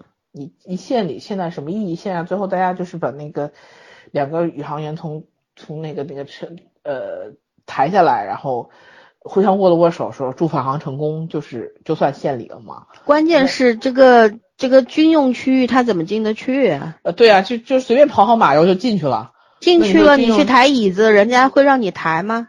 而且军我给你用区域也太没有了。对，军用区域也太没有严肃性了，就他从从头到尾都让我觉得特别乱，就他自己都不知道，我我觉得他自己都不知道自己人家不？说了吗？诗人的诗意嘛，一失忆就那我只能理解为诗人就不是人了嘛，所以我是人，所以我看不懂嘛。唉，哎呀，很也有很多人喜欢啊，说他是他的这个作品在这个里面属于最好的啊什么的。看不懂，就是我们不是有一个那个就是原来说过这个问题，看不懂大家也认为是高难高高级的，就是看不懂有两种，一种大不是家觉得很高级，影评人说说他他演的最呃这个拍的最好，他可能影评人是从专业角度看的吧，咱们也不专业，看不懂。太专业了，看真的看不懂。对，我们只能谈谈感受，对吧？反正观感上不舒服就是了。他是不是江郎才尽了我不知道，反正他的哦片子我现在真的是看不懂。从演员的角角度来说啊，我觉得田壮壮跟江山演的特别好，嗯，因为这两位演员演技派，没错，即使他们是在说普通话，但是从嗯装扮到状态，你是能看到他们是扎根儿在大西北很久的人，就已经是当地人了。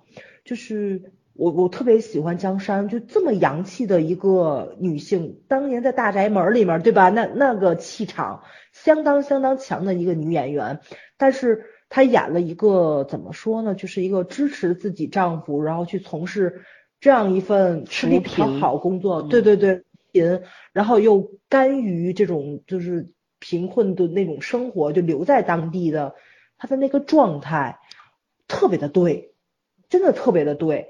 所以就是那个谁，就是这个陈飞宇跟刘昊然，我觉得刘昊然也很要命啊，就他们两个人反衬的实在是没法看，就是因为你是一个太精彩的跟一个太不精彩的放到一起去，所以没什么，会不会演搁在一块儿一比都知道了，对。而且刘昊然其实嗯我觉得还属于是这一批年轻演员里面会演戏的孩子，你是能够看到他真的镜头感还是有。对，他是在努力的去融入这个角色对，但是正是因为他过于努力了，然后这边的他的那个努力就被那边的那种大而化之或者说举重若轻对比的就特别明显，秒杀了就。秒杀，对对对。所以相反，陈飞宇的那种懵懂的演技，我觉得反倒比刘昊然要舒服。懵懂，那叫呆吧？呆对对对，就至少他没努力。傻孩子，我真觉得陈飞宇没有努力去去消化那个角色，但是他真的是，呃，至少在镜头里面，哎，就甘于做个小透明挺好的，因为刘昊然真的是在努努努力的展现自己的演技，反倒很突出，就那个氛围就不对了。所以这两个年轻演员啊，嗯，我觉着啊，就是咱们宽容点看吧，就是觉得还有进步空间。你不宽容点看，我就觉着就是就这两个人可能真的毁了两个主要角色，而且是什么呢？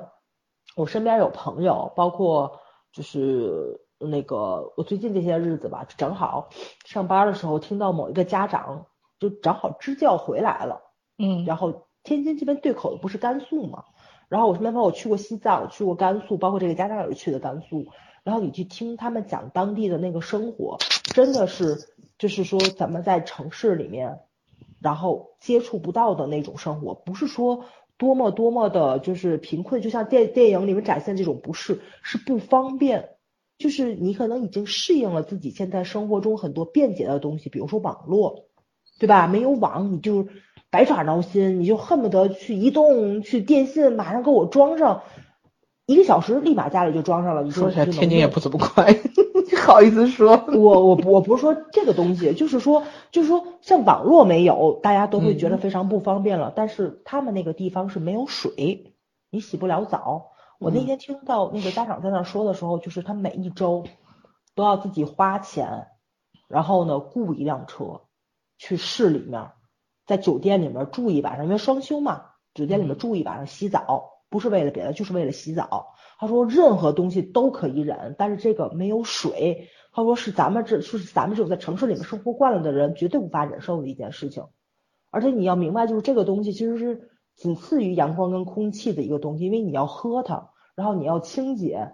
但是这个东西它每天限时限量取用的话，那么你肯定就会先记着生存走，那么你就肯定先记着喝，这是肯定的，对吧？所以你不洗澡这个事情，你想一想，就就就很痛苦。所以就是这个片子，我觉得它没有展现出来当地那个真正贫困到什么地方去，就是就是嗯，怎么说呢？就是就是现实层面，我觉得展现是通过演员去展现，台词去展现的，包括那个谁田壮壮跟江山，然后还有那个就是就是那个这两个男主角那个叔叔，他就说这个我们这个贫困县很贫困，但是他贫困到底需要什么？我们城里面的这些人怎么去帮助你们，或者说国家政策怎么样去去弄这些东西？他可能真的是没有来，就太失意了。我真觉得是太失意了，他没有真正讲到当地扶贫还要靠一只小羊羔去说，对，扶着你永远站不起来。嗯，教你做人嘛，这个对吧？他其实这个教你做人，他太明显了，这个东西。包括我听我朋友说的是，他们去西藏那边去支了教嘛，嗯就是因为当地人的想法，就咱们九年义务教育是必须要读完的，咱们这边家长肯定要送孩子去，而且甚至于送孩子们读研究生要出国，你这个东西都是规划好的，他们那边就没有这个意识，因为你学完了九年回来之后，你回家该干什么还是干什么，今天放羊，明天你还是要放羊。不像咱们这边是有很多的机会，你是去给这些孩子们展现的，所以他们那边的意识就是没有上学的意识，而且就是因为当地就是什么说幅员辽阔，嗯，这个得承认，可能就是这帮老师天天做的一件事情就是去接孩子们上学，因为你不接，也许就不来了。你去做工作，你是要做家长的工作的，他就就要学这个东西，然后。包括当地人可能语言就很混杂，就不见得你会的那个藏语，你在这个部落里面就能说，你在这个地方就能说，就是就是很多就是这种方面的东西，可能是咱们想象不到的。包括以前我看过，就是韩红不是有一个那个就叫什么来着，就是那种藏区的那个慈善的那个队伍嘛，经常去有一些医疗的什么的去，你会看到咱们现在这边已经绝迹了的病，在当地还是在盛行。比如他们要吃生肉，因为生活很麻烦或者什么的，包虫病在当地是一个非常流行的病。现在好像那边就是因为日照啊，或者说什么原因，白内障也非常多，眼科疾病也是非常非常多。就这些东西其实是怎么说？就咱们在城里面，如果你不去关注这些，或者大家接受完全接触不到的一些东西，纪实文学，包括一些慈善机构的，就是这种宣传。甚至可以说是就是拍的一些政府宣传片儿，其实就是应该让咱们这些普通大众去接触到这些个东西不好在哪里，甚至你会看到真的有很多无名英雄默默在做这些事情，像韩红经常会带着一些明星去藏族那边去做这些事情，带着医疗队，带着就是这种扶贫的机构或者走。我上次还看到了一个，就是也是一个做慈善的那个，里面写的是就是好像去一个小学里面给孩子们送东西，孩子们特别兴奋的过来，然后打开包说啊又是衣服，因为这些孩子们想要的其实是书，就是他们可，因为他们已经接触到外面的世界了。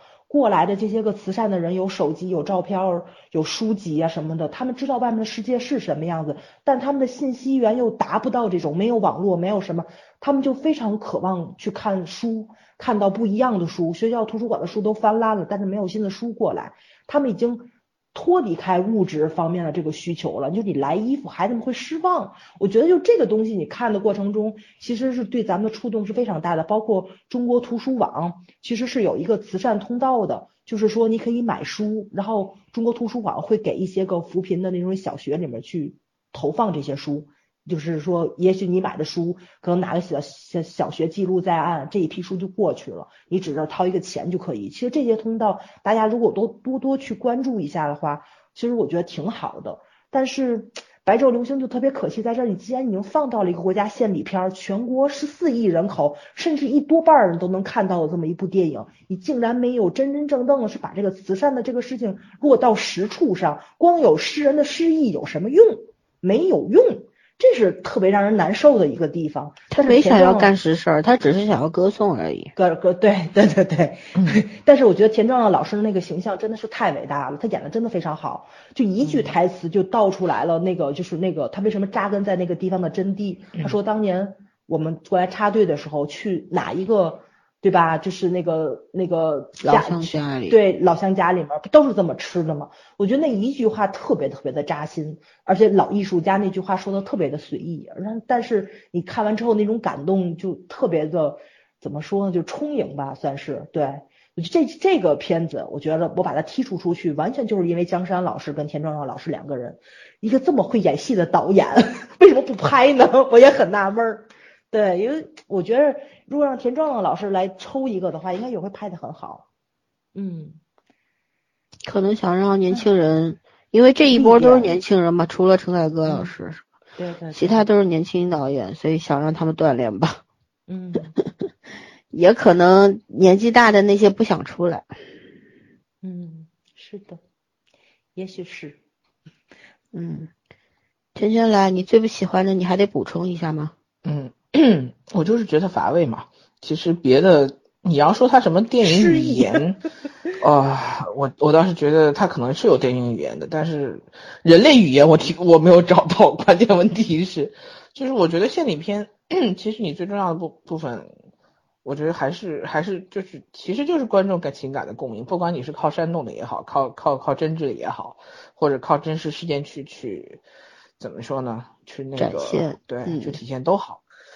你不是说让你拍一个纪录片嘛？然后就是说什么事儿完成了，怎么样就就完事儿了？我觉得这个太没意思了，这是真不符合一个大导演的身份，好吗？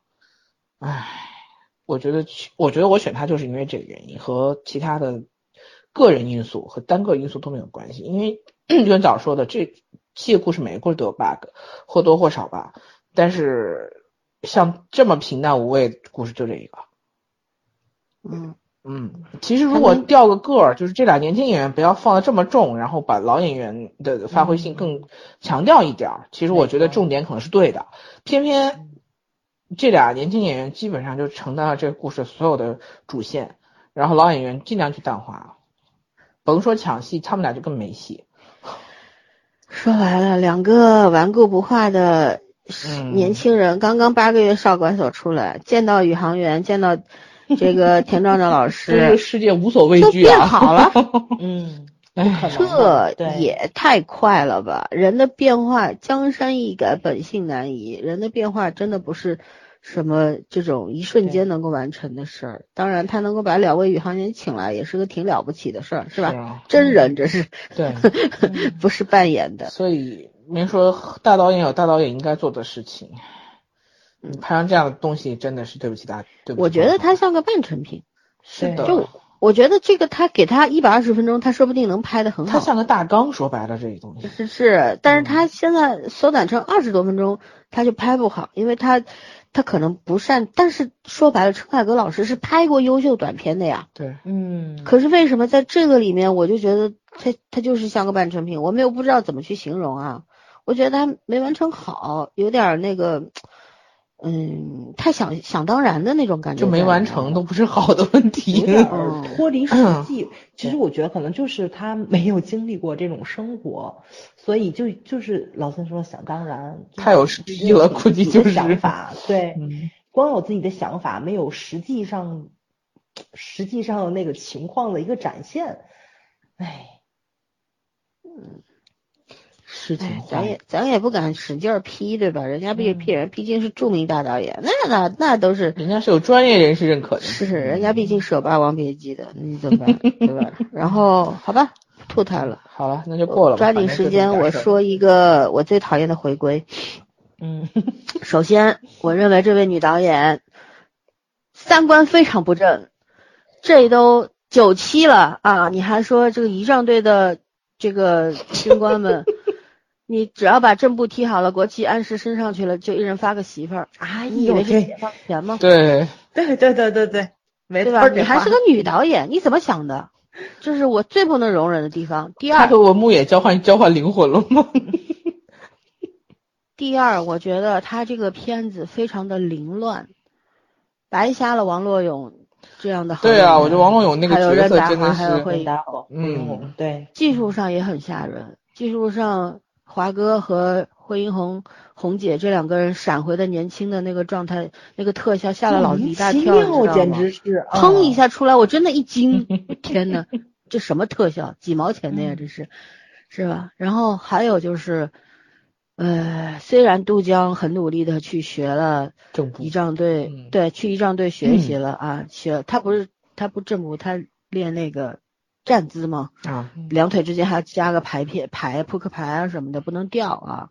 他很认真的练了，可是呢，他是主旗手嘛，我觉得他还算可以，可以能看，还算可以，只气场还是有的。嗯，对，但但他眼睛太大了，就长挺萌的，你知道吗？他这个军人身上那种不够，威猛，你知道那种感觉。是他不够威猛，因为当年我们这位主旗手啊，姓朱嘛，朱是朱涛是吧？嗯，对，朱涛，啊，我们小时候九七的时候不都看过吗？嗯那那那个身板儿是吧？嗯那个姿态，那个英姿，那没法比。那钢板儿一样的。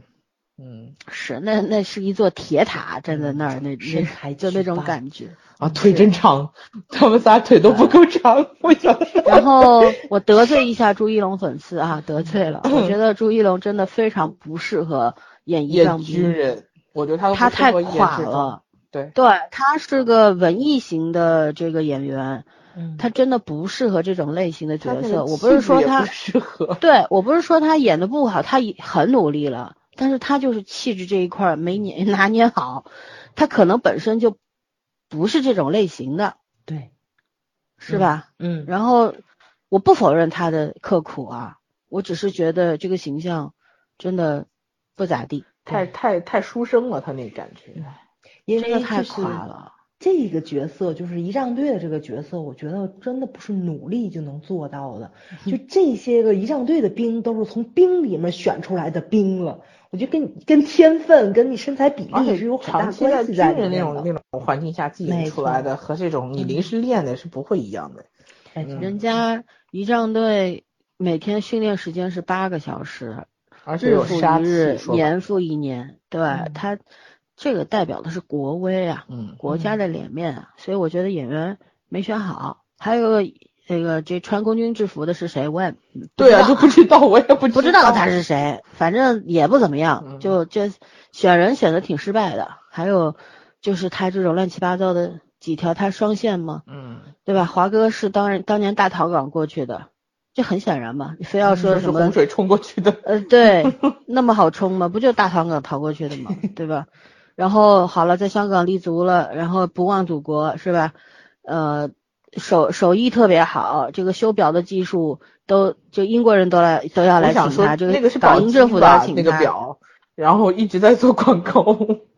不知道，我没没仔细看，反正就觉得，对，就是这个片子，徐小璐是叫徐小璐吧？薛小璐哦，薛小璐薛小璐，薛小璐拍《北京遇上西雅图》的嘛，我觉得他把这个片子当言情片来拍了嘛，嗯嗯嗯，对吧？这个回归，这个九七回归是一件，这个真的是历史时刻，你拍出来那种庄重的那种感觉了吗？紧张也没有，是紧迫感也没有，对吧？其实它跟前夜一样，也是一个限定了空间和时间的这么一个一个技巧，你没有利用好它啊，管虎就用好了，你就没用好。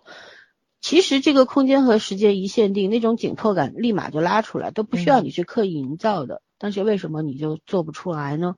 整个就是松松垮垮，嗯是吧？嗯，哎呦，我还巨讨厌仪仗队那什么口音啊，都一个地方来的，我都没听懂那是哪里的口音。说实话，咱不都说普通话的吗？干嘛要强调方言呢？是不是？就觉得嗯有毛病。这片子这这个短片拍的，当然也有很多人喜欢。我看到知乎上很多人说最喜欢的就是这这个片段。因为当年的九七回归太震撼人心了，呃，这个祖国太强大了，才能够把香港收回来，怎样怎样。看纪录片儿不就完了吗？，对，那问题是，你你感动的是现实世界当中发生的真实的历史事件，而不是电影里边那个呀，你不要搞错了呀我最。感动的是罗大佑原唱那个《东方之珠》，嗯，然后其他不错，嗯，对，就那就那一段嘛，驻港部队，然后其他的就没什么感觉了。唉，哦，那个是宝宝珀的表，不是宝玑的表，就全程都是那只那那个品牌的表。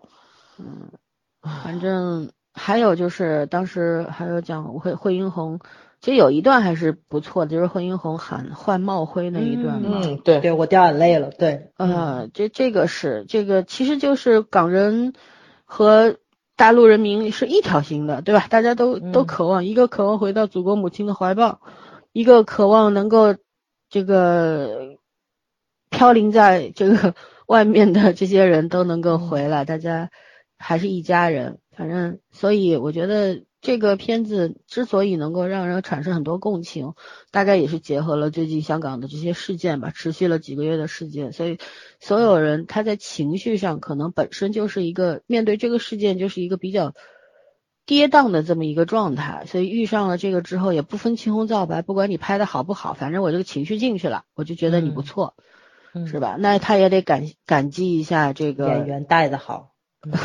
感激一下这个真实事件发生的时间段不太好。是，反正我就觉得还有就是为什么明明是大部分的视角都在香港，为什么不找一个香港导演拍呢？嗯，干嘛要去找一个中国女导演拍呢？我不太怕香港导演拍出来不符合那个过。你连攀登者和中国机长都找香港导演了，为什么这个找个中国的女导演，对吧？拍香你还说呢找个中国人，我就想问，为什么那个呃中国机长里面那么多机长，最后让全部就是近距离呼叫的时候，一堆香港人？我想说，西四川航空当时招机长都从香都从香港招的吗？关键是那个什么，就是那个，呃，我觉着就是香港导演拍大陆片儿是有那个很大的一个问题在的，但是他们拍香港片儿是没什么问题。对，嗯，但拍港人拍港片儿这个问题不大，你只能说经验不丰富或者是怎么样。但是现在香港导演都不拍香港片儿了，杜琪峰我多久没看见他了？银河映像还存在我就想，说，这个可以让杜嗯琪峰来拍吗？对呀，就是他一定拍的很好。嗯杜琪峰不拍也行啊，杜琪峰旗周文下强他们也可以。啊，就是那对这帮其实找找林超贤也行啊啊，御用大导演。林超贤没。空，估计估计是。他可能是想找年轻导演吧，那就让让让古天乐找导演也行啊，香港年轻导演也不少啊。就是你拍香港，香港香港的味道没出来。彭浩翔我估计是没戏的。反正是没有港味儿。嗯，对。你看，你看拍上海，上海的味道有；拍北京，北京的味道有；拍香港反而没有香港的味道了。就是那种没有文化共情性嘛。你哪怕找个 TVB 导演来也行呀，对不对？我不太懂这个骚操作啊，反正不懂这个导演是怎么争取到这个机会。说实话，《北京遇上西雅图》也不是什么优秀影片吧？啊天哪，快别提了，毁了一本书，我觉着。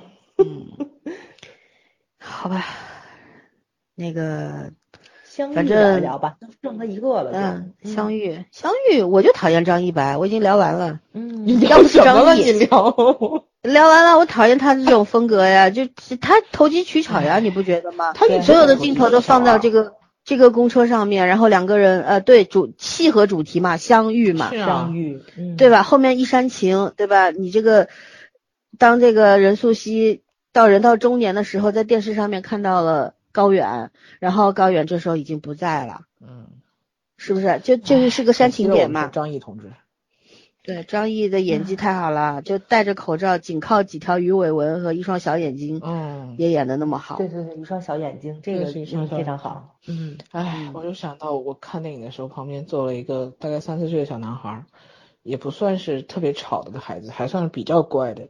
他妈带他来看，然后小孩子因为太小了，因为很多字幕嘛，他就一直问他妈妈：“嗯妈妈，这个叔叔怎么了？妈妈那个顶上写的什么呀？”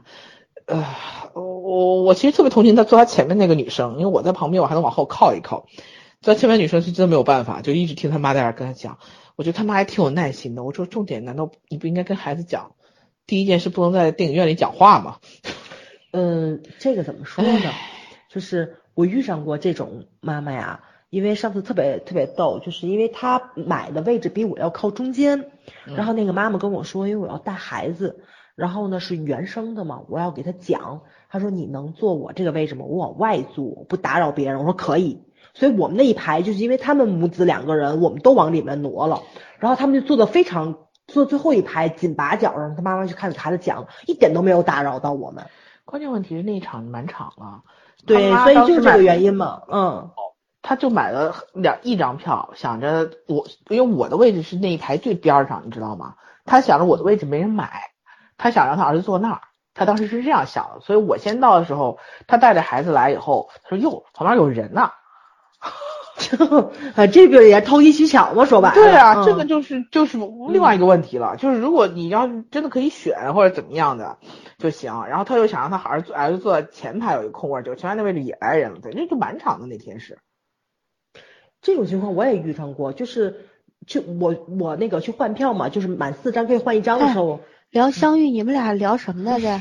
就是聊聊，本来我觉得还挺好看的，就是那个感情在里面，然后他就这样一直在全场讲解，然后我记得特清楚，他儿子说，当时张译那个不是有特写嘛，就是口罩摘的时候不是有一个特写，然后就有点吓人，说实话，因为病了嘛，然后他儿子就问妈妈这个叔叔怎么样，然后他妈开始估计也挺感动，就没搭理他，然后他儿子连问四遍，反正就是我觉得就是哎张译拯救了这这个短片，这个对得承认。其实我对任素汐的演技也很不满意，我觉得她那没有想象中那么好吧？就是那种戏剧演法呀、就很容易过嘛，会用力过猛嘛。连张译都会有人说他用呃力过猛，张译有人说会说他用力过猛，对，对任素汐的演法，我一直反正任素汐给我的感觉，她演谁都是他她自己。的演法，他是舞台的演法那种。对她演谁不都是她任素汐吗？嗯她几个角色到现在有嗯区别吗？对，我是很不喜欢他的啊，也得罪一下粉丝。然后说很多人说他台词很好，我也觉得就还好吧。主要是现在年很尴轻一代尬吗？不主要是现在个年轻一代台词太烂了，应该这样讲，所以觉得他台词很好。唉，我我我在那个网上看到一组一组数据啊，就也是看到一个小故事，有一个网友他说他爷爷一九六四年应征入伍的，然后成为了一名呃化工兵，就是在新疆的八零二三部队嘛。然后当年他说他上高中的时候，中央电视台播过一个电视剧叫《五星红旗迎风飘扬》，然后他爷爷就在电视机前指着一个电视剧里边的小土坡说他是那个就是他和他战友曾经趴过的地方。然后他说他爷爷说的是他们接到的任务是什么呢？就是看在眼里，记在心里，死了带到棺材里的任务，就是不能说嘛。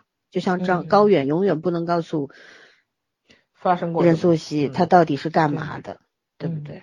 然后，嗯，爷爷当时他说，这位爷爷当时是在二零一七年的十二月四号去世的，因为因辐射呃辐辐呃核辐辐射射遗留的这个肺结核和肺癌，嗯然后永久的离开了这个世界。然后他看到他爷爷在日记上面写了几行字，一个是一九六四年十月十六号，中国第一颗原子弹爆炸成功。一九六六年十月二十七号上午九时，两弹一星结合。一九六七年六月十九号，八点二十分，中国第一颗氢弹试爆成功。一九八零年五月十八号，中国发射了第一枚运载火箭。所以说，其实你看到这些数据的时候，你就会理解为什么很多人看到这个相遇这个短片的时候会哭。嗯，其实我们很多的这，其我看这个电影为什么哭不出来？因为我所有的感情都在戏外。没错，其实很多人哭出来也是因为所有的感情都在戏外，因为你知道，就是我们在看这个片子之前，可能都会做一些功课吧。你要，毕竟宣传早就出来了，对，你总归要知道你拍这七个短片讲的是什么事儿，是吧？嗯，对于中国人来说，他这七件事都是大事儿。是对，对吧？都是大事儿，嗯所以我们总归要会去了解一些。当你知道了这所有的这些曾经的这些背景，然后有多少人在里面付出了他的所有之后，你你内心的那种震荡感是很强烈的。所以可能就是分两类嘛，一类是你还没看电影就想哭了，嗯，还有一类就是我这种，我看了我也哭不出来，因为我觉得他们没拍好。对，嗯，对，我这反正我是觉得，那有一瞬间我是就非常感动，就是张译那个那个要解下口罩那一瞬间，就是他看着自己喜欢的人，可是他不能说，嗯就这事儿我不能说，我不能告诉你，然后我就是要带到棺材里去的秘密嘛，嗯。嗯，然后关键是，我这个也想吐一下槽，就他们这种在医院里面儿这种的人能随便出来吗？我我觉得我可能那个时候那个管没有管那么对，人又那么少，嗯，啊，对，而且他这个应该不算没有传染性吧？我不是，我是说，就是他应该是在军区医院吧？这个时候应该会有警卫员或者什么的照顾他们这些人。应该没有，我觉得应该不会你也可能那个年代比较简陋吧。对，年代不一样，你跟现在要现在专家级的是不一样的，那个时候真的是没没人有有功，而且说实话，大家都知道他必死无疑了，他自己也知道，所以当时张嘉译演的那位他的领导就来看他，对，就说你这几天注意一下街上的动静，会有大事发生，所以就是给他一个希望，嗯。你不要你不要灰心，你你你所期待的事情就在最近就会成功了，给他一个希望嘛。嗯。哦，就像还罗海琼演的那个那个大夫，也是很久不见了。嗯，然后中间其实是有留白的嘛，你想他到底是什么时候去世的？我们他没有告诉我们，是吧？在这个整个这个嗯、行业里面，像他这样的人千千万。当时那位嗯对张嘉译说的就是我连他名字都不知道，嗯就有有有太多太多的人就无私奉献，这个真叫无私奉献了。嗯。嗯对，我那天听我们老师说，因为我们是化工行业嘛，听我们老师说，就是他两个同学好像就是在不同的楼层上班，然后后来都不知道，都不知道对方跟他是在是一个部门的，因为不能说嘛。对，嗯这个就是怎么说呢？我也听过那个我认识的那位长辈跟我嗯说过一些事情，而在他们的单位里边，就是夫妻两个人负责的一个项目的两个两个两个部分吧，算是。对两个部分吧，应该这么说。然后就在在家里边儿不能说，然后在单位里边儿不能说，然后夫妻之间 正常的这些对话都没有了，因为都不知道自己会说出什么，自己所所要害怕一聊就聊过了。都都是保密的，所以就嗯是他说，其实你从人的那种自我的角度上来说，你你就觉得他很反人类。对，对吧？你嗯作为人，你为什么不能够倾诉？然后你作为夫妻，连亲密的资格都没有了。可是你要上升到这个国家的层面，国家荣誉这一方面，还有更大的层面的时候，你就会觉得他们是值得你尊敬的，尊敬的然后对崇拜的，因为你未必做得到。嗯，是的，是的，嗯，确实，嗯是的，所以这些人都是，就我是觉得他们是值得，值得我们去歌颂的，嗯，这样的人。对。嗯，还有就是因为我有大学同学是在秦山核电站工作的嘛，去年好像是听说了，可能咱们国家是要建一建一个核工业大学，就好像就专门就是讲，就是应该是可能就是招募这不些年轻的应届应届毕业生嘛，来学习好像核工业，对，所以我觉得这个怎么说呢？这也是大国一个体现吧。对，咱们可能要培养一批专业的人才了。对，嗯，嗯就我我是觉得我和我的祖国这个题目起的挺好的。其实个体与国家之间，就像那那首歌唱的，就我们永远依偎在他的心窝嘛，是吧？永远你是离不开这个地方的。你内心是有他的，你可能平时嘴上不会说你爱国，你觉得没有必要去喊那个口号，可是祖国在你心里边儿，就是我和我和我的祖国是不能分开的，所以才会有那么多人选择了去牺牲自己，为了这个国家能够越来越好，越来越强大，对吧？嗯那祖国强大了，大家所有的老百姓不就安全了吗？对吧？以前我们说，我那天看一个一个说一个帖子，上面写的很好，就是说，在八十年代、九十年代的时候，咱们的新闻上经经常说，哎，那个抗议嘛，这个别国嗯这个飞机飞进来啦，舰艇过开过来啦，对吧？嗯整天抗议，恨不得就要打。但是现在你看，美国人呃不是美国人，就列强的这个 这个这个战机离我们越来越远，他们的舰艇离我们越来越远，是为什么？咱们现在的外交官都挺幽默的，嗯只有只说明一点，就是弱国无外交。你强大了之后，对吧？人家自然很会会忌惮你，就是对你嗯会有很多的更多的那种防备，是吧？所以，所以我我们那天看阅兵的时候，我就说，我说其实这个是值得值得来阅兵一次的，就是真嗯的，这不仅是全国人民的事儿，对，也对。也让外面看看我们都有什么，对吧？嗯嗯，是的。唉，我我那天看到一句话，说是夸这些人的嘛，特别是可以用在高远身上，就是说“七尺之躯以许国，难在许卿”。哎，我看到这句话的时候，我真的泪目了。就是嗯电影里边没有让我那么难过，我看到这句话的时候，我想到了那些人，我我挺难过的，说实话。嗯好吧，我们就聊完了，我们就聊一下外延吧，简单的聊一下。我那天我我先说吧，嗯启发一下你们。嗯嗯，我那天嗯看完电影之后，我写了一段话，写的是大阅兵前夜我看了电影，第二天一早呢，我看电开电视等七十周年大阅兵。那我的行动代表了我的态度，对吧？嗯我不是会把爱国挂在嘴边的人，我觉得我爱自己的国家是刻在骨血里、写在基因里的，是一种本能。其实我们很多人都是这样的。对，然后观看阅兵的时候，我没有哭，但是心潮澎湃。然后与朋友笑谈，我说作为纳税人，我觉得这个钱我没白花。然后朋友在国外，他说国内讲这种话可以大明大方的说出来吗？我说会有人反对这句话的，也会有人赞同，但无论是何种态度，都不妨碍我们热爱着我们自己的国家，对吧？嗯对然后阅兵之后的几天呢，相关信息在网络上铺天盖地的出现。我有那么几个时刻脑袋里是有问号的，就这种三百六十度无死角的这种宣传，呃，让我产生了一种质疑，就是，但是我没有急着去给出判断，因为在这个国家我生活了三十多年，因为一些社会现象、一些不合理的政策、一些社会问题呢，我也会表达我的不满，但我在学习沉下来观察。也阅读了大量的书籍，试图去寻找答案。至今为止，我没有所谓的正确答案。唯一明确的是，我们大多数的人的心是中国心，对吧？然后还有就是，嗯，我希望我们的国家变得更加强大，在各个层面具备真正的自信。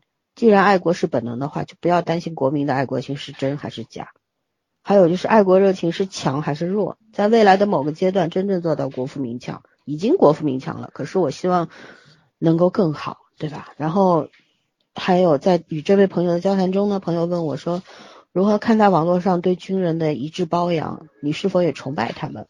我说我从来没有崇拜过他们，因为从小我就知道军人是我们的亲人。我说这句话听起来也许很矫情，但是因为我是出生在军人世家的，所以对军队和军人我生来就有亲近感。至于网络上对军人的褒扬，我觉得我可以理解，因为在我们很多看不见的地方有他们的付出和奉献，然后在我们需要的时候，他们一定会出现。所以这种全民对军人的包养，可能有点过了啊，可能有点过了。甚至我看到抖音上很多人说，真正的这个偶像崇拜就应该是这样的，而不是去崇拜小鲜肉。我觉得这是两码事。对吧？就我们不要做那种极端化的那嗯，总是不是非黑就是极白，要不就是只有一和三没有中间态。其实你喜欢什么爱什么都可以，为什么非要统一成一个样子呢？嗯非要所有人的想法都是一样的呢？呃这个是我不能够同意的事情。我不是不能理解，而是我不同意。然后呢，我说我更希望的是在我们的影视领域能够更贴近事实的去嗯展现军人的生活和内心世界，而不是搞那些假大空的、不符合实际的悬浮的烂故事。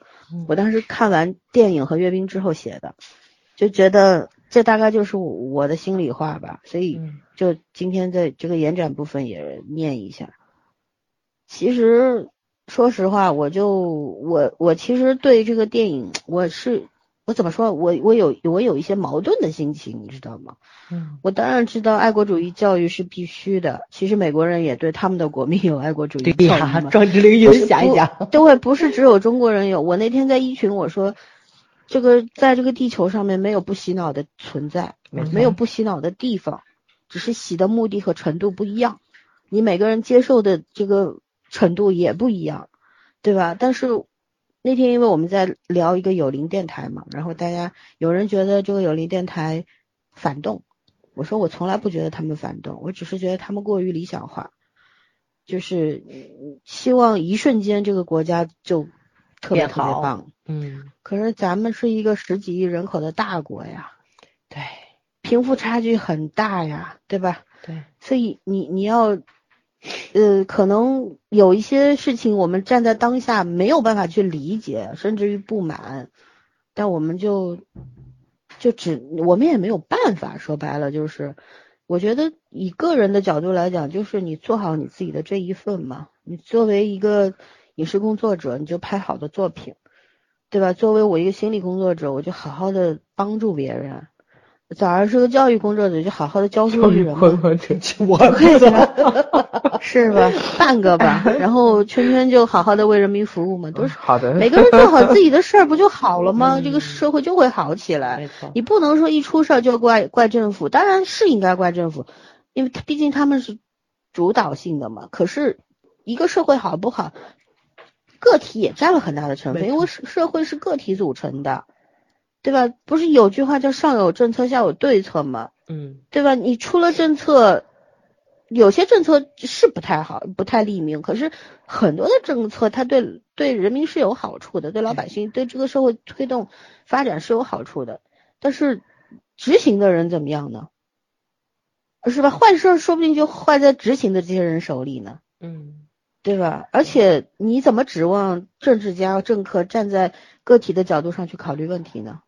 嗯对吧？所以这个东西就是讲不清楚，即便我觉得是学政治学的人，说不定也说不明白。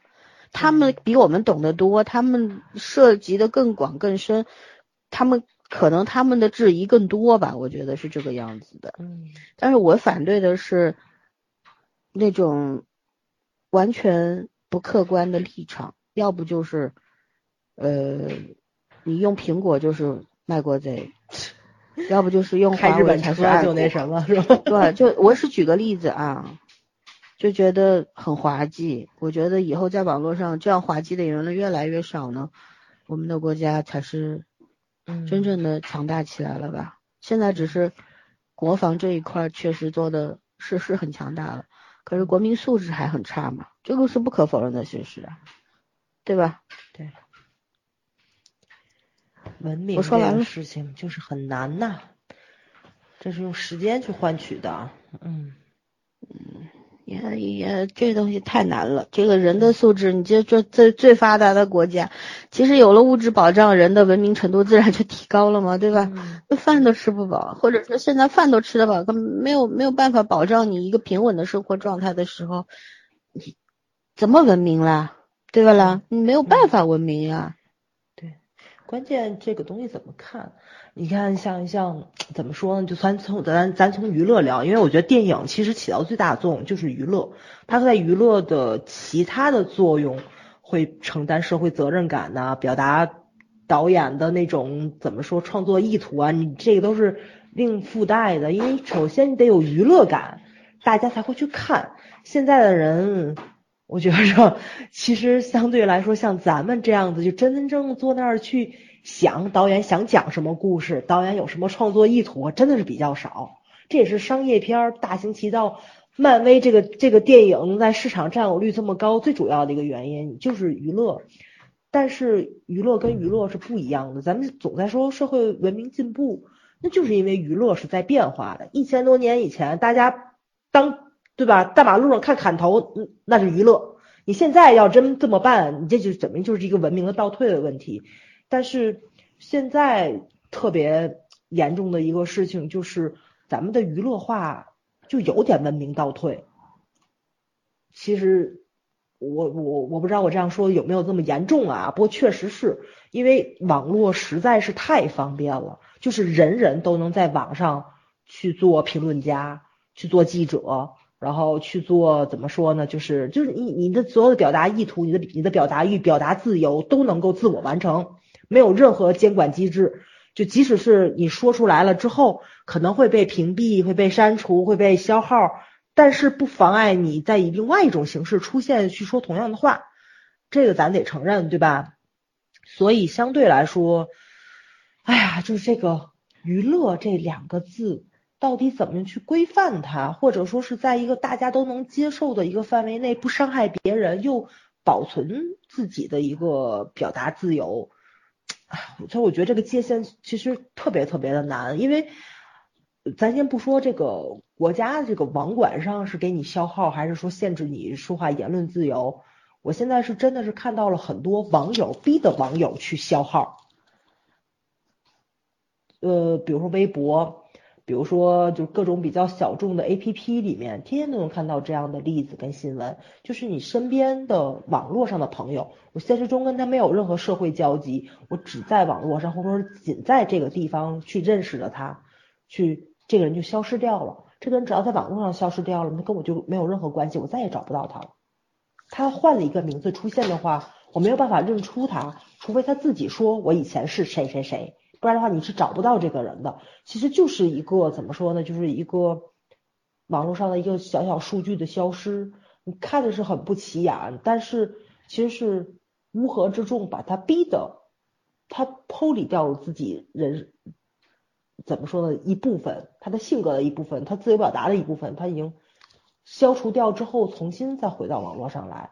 其实这这种现象是让我觉得特别特别的难受，就是大家天天在站队啊，或者咱好又老生常谈，回到咱们以前去说的那些问题上去了，就是说了半天，我现在不是站队，现在简直是战斗。我跟你讲，对对对，是战斗。你不论是明星看个电影还是怎么样的，就各种各样的声音都是让你非常非常的不舒服的这种，大家都会把自己的主观臆测加到别人的身上。比如说像老三说的军人，像医生，像老师，就是任何一个事件，不论跟你有关系没关系，然后都可能成为众矢之的。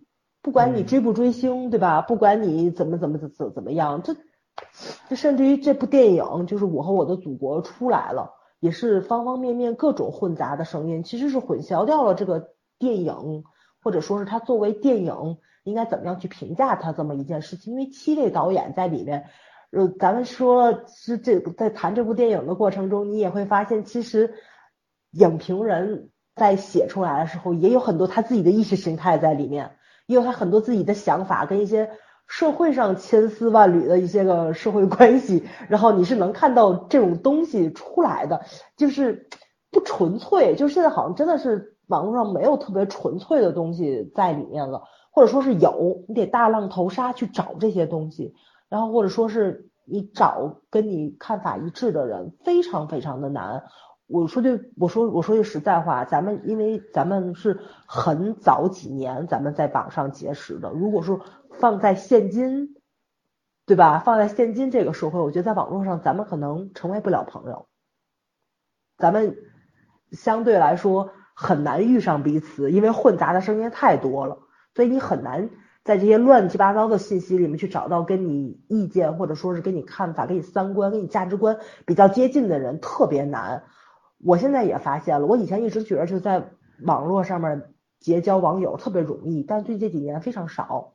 我最近这几年就是可以用一个两个就这样的数字去说认识了新的网友，有很多人就仅限于他产粮，我底下留个言，然后就这种就是怎么说呢，没有更深层次的一个探讨，私信完全没有，所以我觉着。怎么说呢？就是啊，就对，就对于我这种特别喜欢嗯嗯聊天或者说是结交新朋友的人，我觉得特寂寞，你明白吗？对，就当然了，就你也得承认啊，就是老朋友在一起聊聊天也很愉快，但确实是有的时候，就是你获取信息或者说获取嗯问题的角度。你会受限于你身边接触的人，或者说你你看的一些书籍什么的，你需要一些不同的声音，或者说一些不同的嗯，你很难接触到的一些领域的人去提醒你，你现在的生活跟原来不太一样。因为我好久，我前些日子跟好久没见面的朋友去见了一下面，因为我脱离开我原来的那个工作环境了嘛，我就离化工行业很远。我可能至少得有十年没有接触到那方面的事情了。然后坐一起大家去聊的时候，我后来发现，就是就是怎么说呢？就是就再听到他们说他们工作上的那些事情的时候，对我冲击特别大。然后我就我就跟完完全全没有接触过那个行业上一模一样，就跟一个哇还能这样，哇塞你们你们现在工作环境是这个样子的，就是其实想一想，我十年前我也在那样的工作环境里面。他们面临的问题以前我也面临过，但是这十年的时间已经彻底改变了我，我已经是另外一种状态，或者说我在另外一个工作范围里面接触到的那些问题，他们接触不到，他们也会觉得哦，原来你们那行业这么难啊。然后我发现，只有只是仅仅十年的时间，我就已经跟他们完全脱脱节掉了。他们说的所有的东西，我都觉得是新鲜的，或者是觉得是不可思议的。唉，其实。我觉得网络这个平台特别好，就是在这里，它可以缩短这个十年的差距，你可以接触到方方面面的，就是怎么说三教九流的人，你会就大家如果保持一个比较宽容，或者说一个比较自由，说句不好听话，浪漫一点点，就是别那么现实主义的时候，你是能看到不同的世界、不同的人、不同的生活，就是你是可以把你的那个生存的时间宽度是拓拓宽了很多，但是大家现在。就是在一些鸡毛蒜皮、莫名其妙的事情上，就是扎根儿，或者说是吵架、站队，我就特别莫名其妙。人家明星生孩子跟你有什么关系？明星出轨跟你有什么关系？对吧？就是唉，所以我才要说，各方面都要真正的自信，尤其是文化自信。对，对吧？做一个有文化的人，而不是一个仅有文凭的人。虽然文凭能够说明一点问题，但不能说明全部问题，不能证明你这个人的价值。然后衡量一个人，不要用价格去衡量，而是要用价值去衡量。我今天在知乎上答了一道题，题目是：上海收入五千月薪的女孩，凭什么找啊？凭什么要求跟五万月薪的男生谈恋爱？哼，被我骂了一顿。我就觉得你带这种恶意提问有意思吗？我希望以后在我们的这种各种 app、各种平台上面少看到这种问题。还有，我觉得这些东西都是细节，这个细节上面有提升、有改变，才是真正的改变。我那天十月一号在呃不对，二号在外滩做婚礼，啊不是在是呃陆家嘴做婚礼，然后呢，我开车到这个经贸那边去掉了个头，因为我要进车库嘛。我掉完头回来一看，一辆大巴旅游大巴上面，因为要上那个经贸那个。上面去观景嘛，排队哇，那个排队的队长的不得了，里三圈外三圈。然后呢，一辆大巴停在左侧的马路边儿，那也不是停车区域，直接就停下了。导游摇了个小旗子，带头横穿马路。哦，我们正常的在快车道上面。嗯，我反正很远，我看到那么多人，我就刹车了。有个奔驰啪一下冲到前面，又不能摁喇叭，那奔驰也挺较劲儿的，一脚刹车踩下来，头伸出去就骂。我就觉得以后能够少看到这种情况就好了。嗯我就觉得你来上海这样的城市旅游，我们欢迎你，但是能不能遵守交通规则？斑马线就在五十米的地方，就不能走过去吗？非要这样横穿马路？如果出了事儿，那撞死的可不是一个两个人呢，嗯，那一大堆一大堆的人追尾，对吧？嗯，是，就就是这种各种不文明的现象，不仅在网络上，还在生活中。嗯所谓的自信是什么？我觉得大家都应该去了解一下，不是说哦，咱们是大国，咱们就是就有自信。印度也是大国，人口大国，人家自信吗？嗯对吧？俄罗斯幅员辽阔呀，人家自信吗？对吧？美金储备都快耗完了，这这都什么叫自信？都都得去 了解一下。有些东西没有网上说的那么好，对吧？嗯没有宣传口说的那么好，所以你也但是也没有网上说的那么差。你如何具备一个能够去判断这些信息大量纷杂信息的这个能力？那是你自己要建立的判断体系，那真的不是一朝一夕能够建立的。但是现在人太浮躁了，都没有时间去想这个问题，甚至都没有意识到，那哪来的自信呢？对不对？你是一出事儿就站队，一出事儿就站队，哪来的自信呢？对，是？大家那个价值观，如果你体系形成的话，不会那么容易随着别人的言论起舞的，你会有你自己的判断在里面，是啊，所以你不会那么容易站队。这这个真的，对嗯。对你你说呃，我我觉得就是硬件上面，咱们现在可能都不错，物质条件都嗯。挺好的，可是软件上面真的差很多。差很多，对，你的灵魂嗯。不独立，你没有自我，你没有嗯。自己的性格脾气，是吧？嗯，然后你不懂得尊重你的同类，男性不知道尊重女性，女性不知道尊重男性，嗯。你整个文明，我我也不想说倒退这两个字，但是确实这些年没什么进咱们这个 没有进步，对吧？有些地方确实可能还不如以前，嗯对吧？反正叫进步的不太明显。是，咱们有很好的发展的方面，但是也有很落后的方面。嗯不是说咱们作为一个巨大的人口大国的这个国家，然后我们啊现在经济腾飞了，我们我们就比别人牛逼，不是这样的。哪天人要领悟到、检讨到自己身上的不足，就像人类每一次自惭形秽，嗯，啊，文明才能进步一大步。这对于全人类都是一样的，对吧？人类认识到自己的渺小的时候，人类才会进步。然后我觉得放到个体身上也是一样的，你认识到自己的渺小不值一提的时候，你可能会跨出一大步。你整天得意洋洋的，嘚瑟的不得了，凭什么呢？对，嗯对吧？嗯那你你有没有想过这些问题？所以呃就是不不管是哪个层面，我不管外面发生了什么事，我一直说我是一个很注注重个体感受的人，我爱国我的国家，我我也希望好好的建设，呃，参献一份力。但是我觉得更重要的是你自己的修行到哪儿了，这个很重要，嗯。是吧？嗯，嗯，大家不要别忘了我和我的祖国是我放在前面的，没错没错，对。个体是很重要的，对，所以大家我觉得尊重自己这件事情特别特别的重要，因为你只有规范了你自己的言行，大家都这么去做了，我觉得网络上才能净化下来。现在是就是污言秽语太多了，就是以至于因为现在相对来说，我觉得就是低龄化上网非常多，真的低龄化不一定是年龄的问题，问题年纪大的不懂事儿的也多也也多，没错。但是咱们就是要给那些比较小的孩子上网冲浪的孩子们营造一个特别好的环境，嗯就是，啊，我这我我这可能是有点理想化了啊，不过确实是，嗯，确实人太是这个多了，队伍嗯不好带啊。对，没错儿。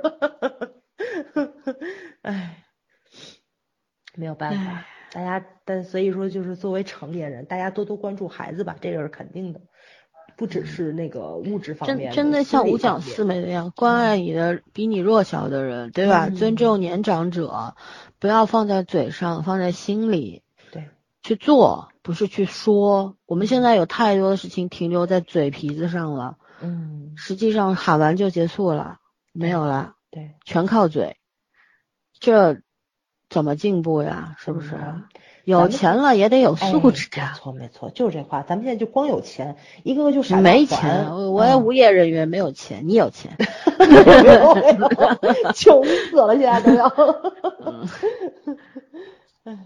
哎，反正就这种东西啊，说说不完的。嗯就是反正人嘛，谈翻谈来谈去，谈谈就要谈到意识形态上面去，嗯就算了，没完没了，就没有必要。还是我们的态度就是这样，但我还是要说，你要说没有进步，还是有的。嗯你像以前我们两年前我们做做节目的时候，一个不国剧对吧？一个网剧，我们给打了八分，还被人骂呢，说我们瞎了，嗯骂的多难听，涉涉升级到我们的父母人身攻击，对吧？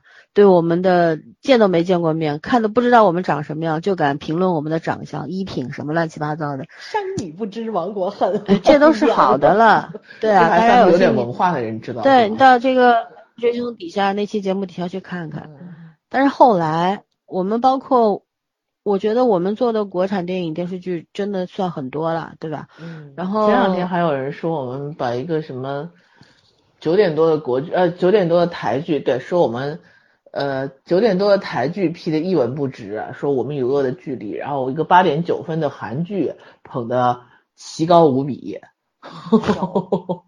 九点的台，我们我们与恶的距离，我们我们有批的一文不值吗？对啊你听了几分钟啊？哦，好神奇！前面那部吧，就是那个台剧，就是回乡下的那个。不是不是不是不是，我们与恶的距离。距离，哦然后我们只是说那个那个结尾过于大团圆了，啊，对对吧？啊，然后说不八点九容许别人分的韩剧，说我们举的很抬的和抬举的很高。哪个八点九分的韩剧抬的很高？他就关键问题下就是豆瓣的打分，我说豆我我说豆瓣应该给你一个终身那个终身成就抱大腿粉，他是你爹还是你妈啊？最最重要的就是，在这些人眼里面，只有是有标准的，任何东西都是有嗯标准的。豆瓣就是个标准，不好意思啊，豆瓣又不是什么带有有什么这个听就是你的问题，呃又不是它没有什么，它不代表什么评分的这个威严吧？它没有这种，嗯对吧？它不是嗯一个基准吧？这个世界上评分的这个打分机制多了，豆瓣算老几啊？是不是？我们就不能有自己的看法和主张吗？但我要说的是，以前啊，两年前体质八点二分的那个，嗯，麦洛体质我们也只打了八分，八点五呀，怎么了？他的意思我们又没打多分，打我说我们夸的一塌糊涂，然后那个是骂的骂的乱七八糟，骂他妹呀骂，耳朵没长吧，脑子有问不知题。道不晓得怎么看。嗯，哎呀，不用去理这种人，但是还是要说，现在骂的人骂我们的人少了。骂我们的人特别多有智商了一点，就是不啊、太不现在太敢骂现在骂的人人少了，说明什么呢？说明可能也代表了一种变化吧，对对吧？嗯多了一点点理智了，呃，跳出来的人还挺多。我经常，我上上一期节目我们讲了一下那个少女感，然后我看到有一个留言说的是，按照你们的说法，这个三十几岁的人就不该演二十多岁的人，那还要什么演技呢？我就问他，你真的听懂了吗？我们说的不是你跨越年龄去演一个角色，而是不要刻意去营造、营销什么少女感。对你连这个都没听懂，我们上来就强调你都没，你选择性的去听，你还有脸评论了，嗯是不是？现在这种人希望越来越少选择性的就好了。对对他只听他想听的部分，他不管你说了什么。说白了，你就我就一句话，爱听不听，不听滚，没有什么，我又不求着你。就像我们有有有时候有时候来加我们群的人就说，哎呦，你们进群还要自我介绍，我直接拉黑，再见，删除了，我不给你进群的机会。怎么了？你你跑你听我们节目，你号称听了好几年了，然后你也说你了解我们几个，喜欢我们几个，然后让你做个自我介绍都不行，我们强你所难了吗？是不是？有很多事情就是这个样子，就是很多的人就喜欢伸手索取，但是不愿意付出，已经成为惯性了。听节目，咱们一不收钱，对不对？二不让你点赞，三不让你打赏，你爱听不听，不听你滚呢，很简单的一个道理，这个逻辑就是这样的，正大光明。你凭什么来挑我们的刺啊？对吧？很多人很搞笑，这个我从小我强烈要求教育部门开一门逻辑课，好吧？很多人的逻辑是这个样子，他没有逻辑啊，我逻辑加双引号，他就是啊，嗯呃，你们讲了这个节目，对吧？你们既然讲了，我就有资格评判，我就有资格来批评你们。对，那这个，那我的逻辑就是，既然他们拍了这个电视剧，我就我作为观众，我就有资格去评价呀，不是一样的事吗？嗯啊，你可以评判我们，我们不可以评判那个电视剧啊。嗯，你老几啊你？是不是？